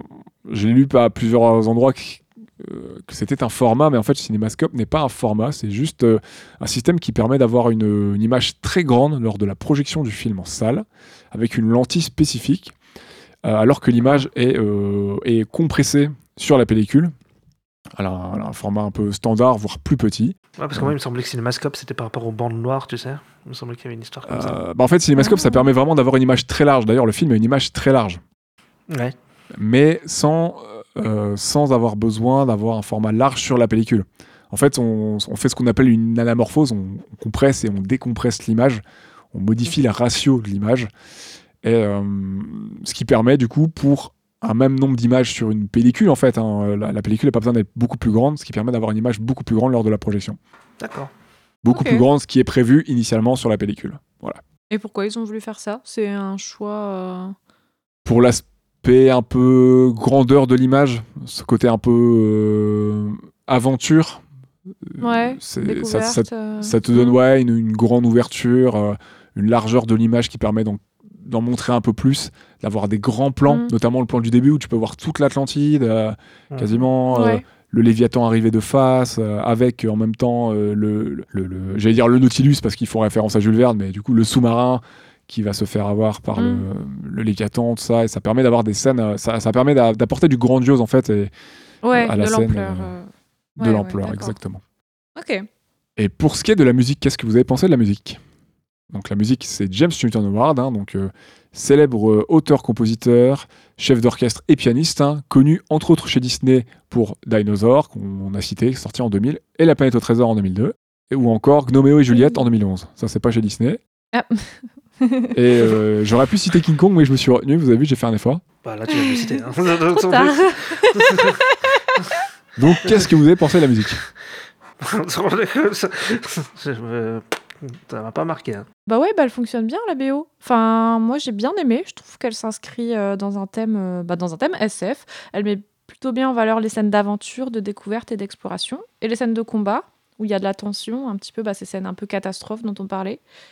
Je trouvais qu'il y avait des petits moods à la Star Wars, euh, surtout dans la scène d'intro au début. euh, je sais pas, c'est les petits violons, les petites flûtes, euh, les trucs genre tanana. Mm. Enfin, je sais pas comment dire, mais Ouais. ça m'a fait penser Ah un oui, peu à Star Wars. En plus, avec les vaisseaux et tout, bah, forcément, du coup, euh, mon, imaginaire, mon imaginaire, il a tout de suite pensé à Star Wars.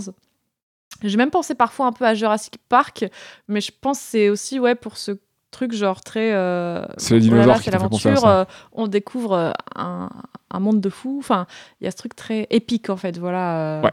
qui marche bien. Enfin, moi, je trouve que la musique est sympa. Ouais, franchement, elle, est- elle est, elle est fonctionnelle, elle marche bien. Il y a même des morceaux que j'ai trouvé jolis. J'ai réécouté un petit peu à côté. Ces trucs très orchestral, symphonique. Enfin, je sais pas, je trouve ça. Ça marche bien. Moi, j'ai bien aimé. Après, voilà, c'est pas, ça ça m'a pas marqué spécialement non plus au point de me dire que j'étais transportée par la musique, mais j'ai trouvé que ça marchait, euh, ça marchait plutôt bien. Et ça m'a fait écho à d- voilà, d'autres films, d'autres références euh, qui m'ont plutôt plu euh, durant le visionnage du film. quoi. Euh, donc, Ista, toi, pas de souvenir ce- T'as vu le film et... Voilà, j'ai réécouté un petit peu et ouais, ça- oui, effectivement, ça me pense un peu à des musiques que tu peux avoir dans les Spielberg ou ouais, quand c'est John Williams en fait, hein, ça fait très John Mhm, Williams, je ouais, trouve, voilà. un petit peu.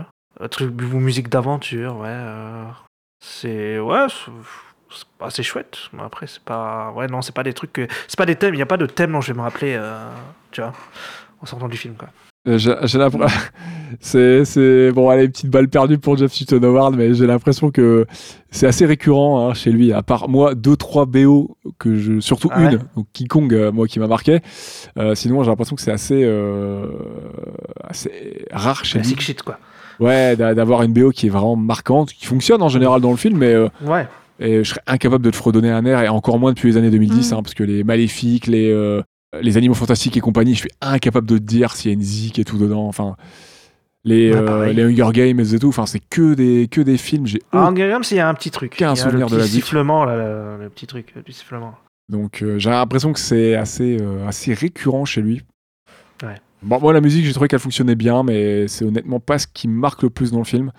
Euh, elle accompagne bien certaines séquences, hein, comme disait Claire, je suis d'accord. Euh, la, la compo, elle est efficace, euh, mais ça, mais il n'y a pas de fulgurance. Genre, il n'y a pas un thème, je trouve, qui ressort du lot. Ah, c'est ça Mhm. surtout. Hmm. Il n'y a pas une, une grosse empreinte musicale euh, en dehors du film.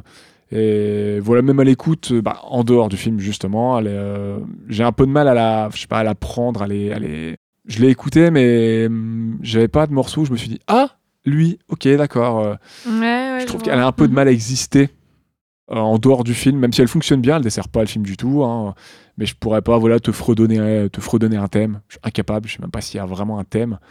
Et euh, Ouais. malgré qu'il y ait le thème Atlantide, il y a le, il y a- souvent les, les thèmes finaux dans les films, ça reprend les, les, les moments forts des, des compos euh, qui sont passés dans le film. Et il y a, il y a un mashup de ça qui marche bien. J'aime bien écouter souvent le, le- le thème de fin d'un film parce que ça va, ça va reprendre soit le thème principal ou alors faire un mashup et être efficace et ça permet de te donner une idée de ce qui s'est fait dans le film globalement. Mais là, même là, euh, Mm.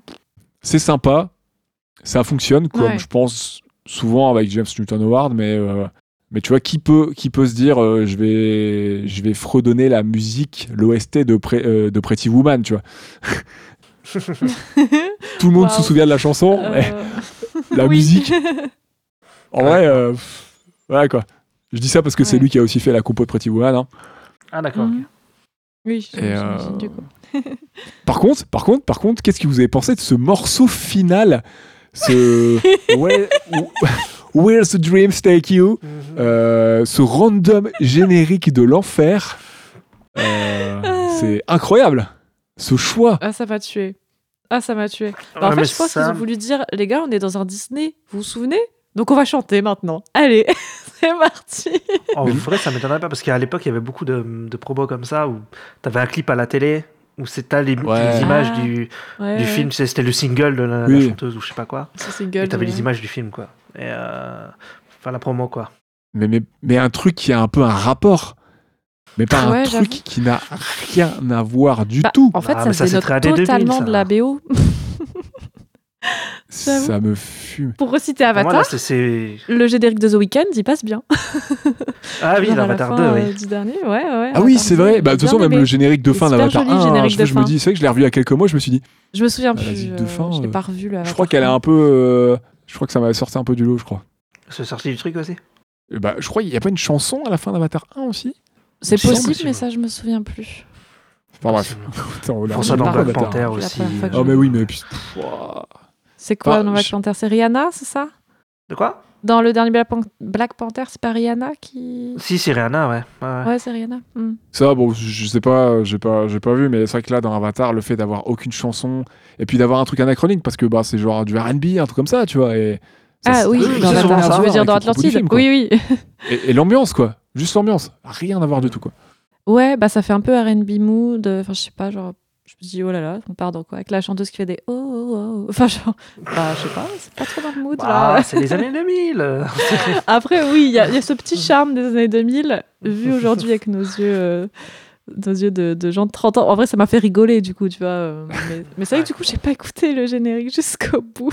j'ai coupé. Ah, moi non plus, j'ai je regardais s'il n'y hein. avait pas d'image qui allait euh, apparaître dans le générique, mais en voyant que non, je me suis dit, bon, allez, ciao. C'est c'est naze de caler une chanson juste pour caser une chanson, quoi. C'est. pff, voilà. Mais Ouais, attends, mais c'est- à la fin de Titan AE, il y avait ça aussi Oui, oui. Bah, Ah. Titan AE, t'avais même Ah oui, mais il y a plein de euh, musiques, oui. non, oui, il y a plein de AE, mais non, mais de toute façon, il y a plein de musiques dans. Titan AE, c'est vrai. Mais ouais, non, là, pff, ça sort nulle part. T'es dans un mood, et puis d'un coup. euh, J'avoue. En plus, c'est dans un mode un peu épique, tu vois, à la fin, genre, waouh, machin et tout. Puis là, genre, yeah, the dream. euh, L'enfer. Ah là là, c'est drôle en vrai. Incroyable. Bah, du coup, on va chanter sur cette chanson à la fin de l'épisode. Exactement. Bah, je m'en souviens plus, je t'avoue. Bah, je vais la mettre en karaoké. pas écouté en entier. Pourtant, j'adore les karaokés, mais sur celle-là. Ah, super, ça juge. Euh, bah, je crois qu'on a fait le tour, les copains. Yes. Je crois qu'on a fait aussi. le tour. Est-ce que vous avez d'autres choses à ajouter pour ce, j'allais dire Avatar, l'Empire perdure On a trop parlé d'Avatar, les gars. moi, ça. depuis tout à l'heure, t'as fait Atlantide, Avatar l'Empire perdu. Euh, non, je vois pas trop de choses à rajouter. Bah écoute, euh, non, je pense qu'on a bien développé ce qu'on voulait développer. Eh bien, Et toi, Nero euh, As-tu un mot de la bah, fin Moi, c'est pareil. J'ai fait un bon gros tour globalement. euh. Donc voilà, film, film sympathique. hein, pas déçu de l'avoir revu. J'avais, j'anticipais un petit peu ça. Pour conclure, on peut peut-être faire- on peut peut-être dire ça. On peut peut-être dire ça. Pas déçu de l'avoir revu. J'ai passé un bon moment. J'ai quelques, voilà, le film a quelques écueils. hein, on a, on a fait un peu remonter ce qui nous posait problème, mais euh, voilà, le film se laisse regarder euh, sans, sans souci, ça va, on peut, on peut quand même apprécier le, le spectacle, ça reste très joli, il y a au moins ça pour lui, c'est vraiment très beau. joli, le, ouais. le scénario n'empêche pas d'apprécier le film, mais on va dire que le récit, voilà, le récit a des écueils, donc euh, euh, on peut comprendre que, que ouais, le fait d'émettre quelques réserves, mais voilà, franchement, si vous l'avez pas vu, vous pouvez vous laisser tenter par l'aventure, surtout si vous aimez un peu le travail de Mike Mignola, la bande dessinée, c'est très très beau. C'est un beau mélange de D3D, c'est un bon Disney à voir euh, post 2000. Et peut-être un des plus. Il est dans les plus intéressants, je pense, à voir visuellement. Voilà, voilà. Hmm. C'est mon avis, hein, ça n'engage que ouais. moi. Non, mais je pense que t'as raison. Je vais terminer sur une, euh, sur, sur un, sur une petite anecdote du coup du making-of, on pourra s'arrêter là-dessus. Il y, a, euh, il y a cette volonté à un moment, quand il parle des visuels du film, d'avoir un peu une bande dessinée animée. D'où aussi le fait, euh, c'est en, en regardant le taf de Mike Mignola où ils se sont dit est-ce qu'on l'appellerait pas? Voilà. Ouais. Ce, cet aspect bande dessinée animée, je trouve qu'ils ont plutôt bien réussi à le retranscrire, même en utilisant la 3D et tout. Ces outils-là ont vraiment Ouais. bien été utilisés. Là-dessus, je pense que c'est plus joli que la bande dessinée en elle-même que j'avais, hein, la bande dessinée du, du, Ah. Ouais, du film. Enfin, c'est une plus belle Après, bande dessinée visuelle ont- que la bande dessinée, quoi. Ouais. Après, je trouve qu'ils ont, une- ils sont très cartoonesques aussi. Je sais pas si vous avez remarqué, mais dans leurs expressions de visage, Ouais, dès ouais. bougent les visages, a- c'est très, euh, donc c'est très vivant, c'est très organique, euh, même au niveau des des faciès, des, enfin des faciès, des, des expressions des personnages et tout. Donc c'est que c'est peut-être plus sympa à regarder qu'à lire finalement, parce que c'est vivant. Enfin, je sais pas, c'est visuellement Ouais. joli, les couleurs sont belles. euh, c'est bien animé, ouais. la 2D, la 3D, ça, ça fonctionne très bien. Euh, pour ça, ça vaut le coup de le voir. Après, en effet, au niveau du scénar, peut-être il y a des trucs qui pêchent un petit peu plus, surtout quand tu le regardes adulte. C'est peut-être pour ça qu'enfant, je l'avais plus apprécié. J'avais pas forcément ces, ces préjugés-là, du coup, sur. Euh, j'avais pas forcément cette réflexion non plus sur, euh, sur des euh, sujets qui me touchent plus aujourd'hui. Donc peut-être c'est pour ça que ça me tilte plus, mais. euh, mais ça valait le coup de le revoir quand même, au moins pour se faire une idée, ouais, ouais, ouais. Ouais. Eh bien, si c'est bon pour vous, on va, on va clôturer cet épisode et Mhm. annoncer la suite. Euh, bah, N'hésitez pas à vous abonner et à partager nos épisodes sur les différents réseaux sociaux, donc euh, à nous contacter, à nous laisser des messages, donc at StopMotionPod sur Instagram, Twitter et Facebook pour les Atlantes qui nous écoutent. Vous pouvez également nous mettre 5 étoiles sur Apple Podcast et Spotify. C'est quoi notre prochain épisode euh, de la thématique La mémoire dans la peau Ah, euh, eh bien, c'est annonce Ghost in the Shell de Mamoru Oshii qui, qui date de, de 1995. Voilà. Voilà, donc euh, c'était censé être le premier, on l'a décalé au deuxième. Lui, normalement, il n'y a plus de décalage, hein, voilà, voilà. oui, bah non, parce que le troisième film, c'est le public qui choisit. C'est le public qui vote. Et n'hésitez pas euh, à checker quand la liste des votes sera en ligne. Elle devrait être en ligne peut-être même avant la sortie de cet épisode, de toute façon. Euh, on va faire ça au plus Ouais. vite et euh, pour aller voter pour le film qui vous, euh, qui vous plairait le plus euh, à être traité dans stop motion. Merci de nous avoir écoutés. Bon voyage si vous partez euh, explorer des, des contrées euh, inconnues avec un livre euh, écrit par un vieux fou. Et on vous dit à très vite. Attention, et ciao, les ciao. Ciao, bon voyage. Ciao On va à Kawabunga les Atlantes. Bah ouais, je l'attendais. Kawabunga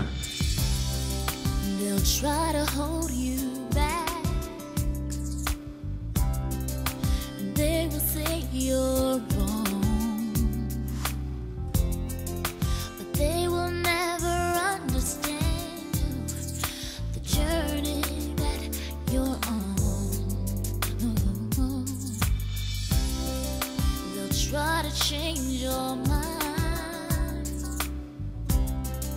They'll try to change your heart. Oh, yeah. But they will never understand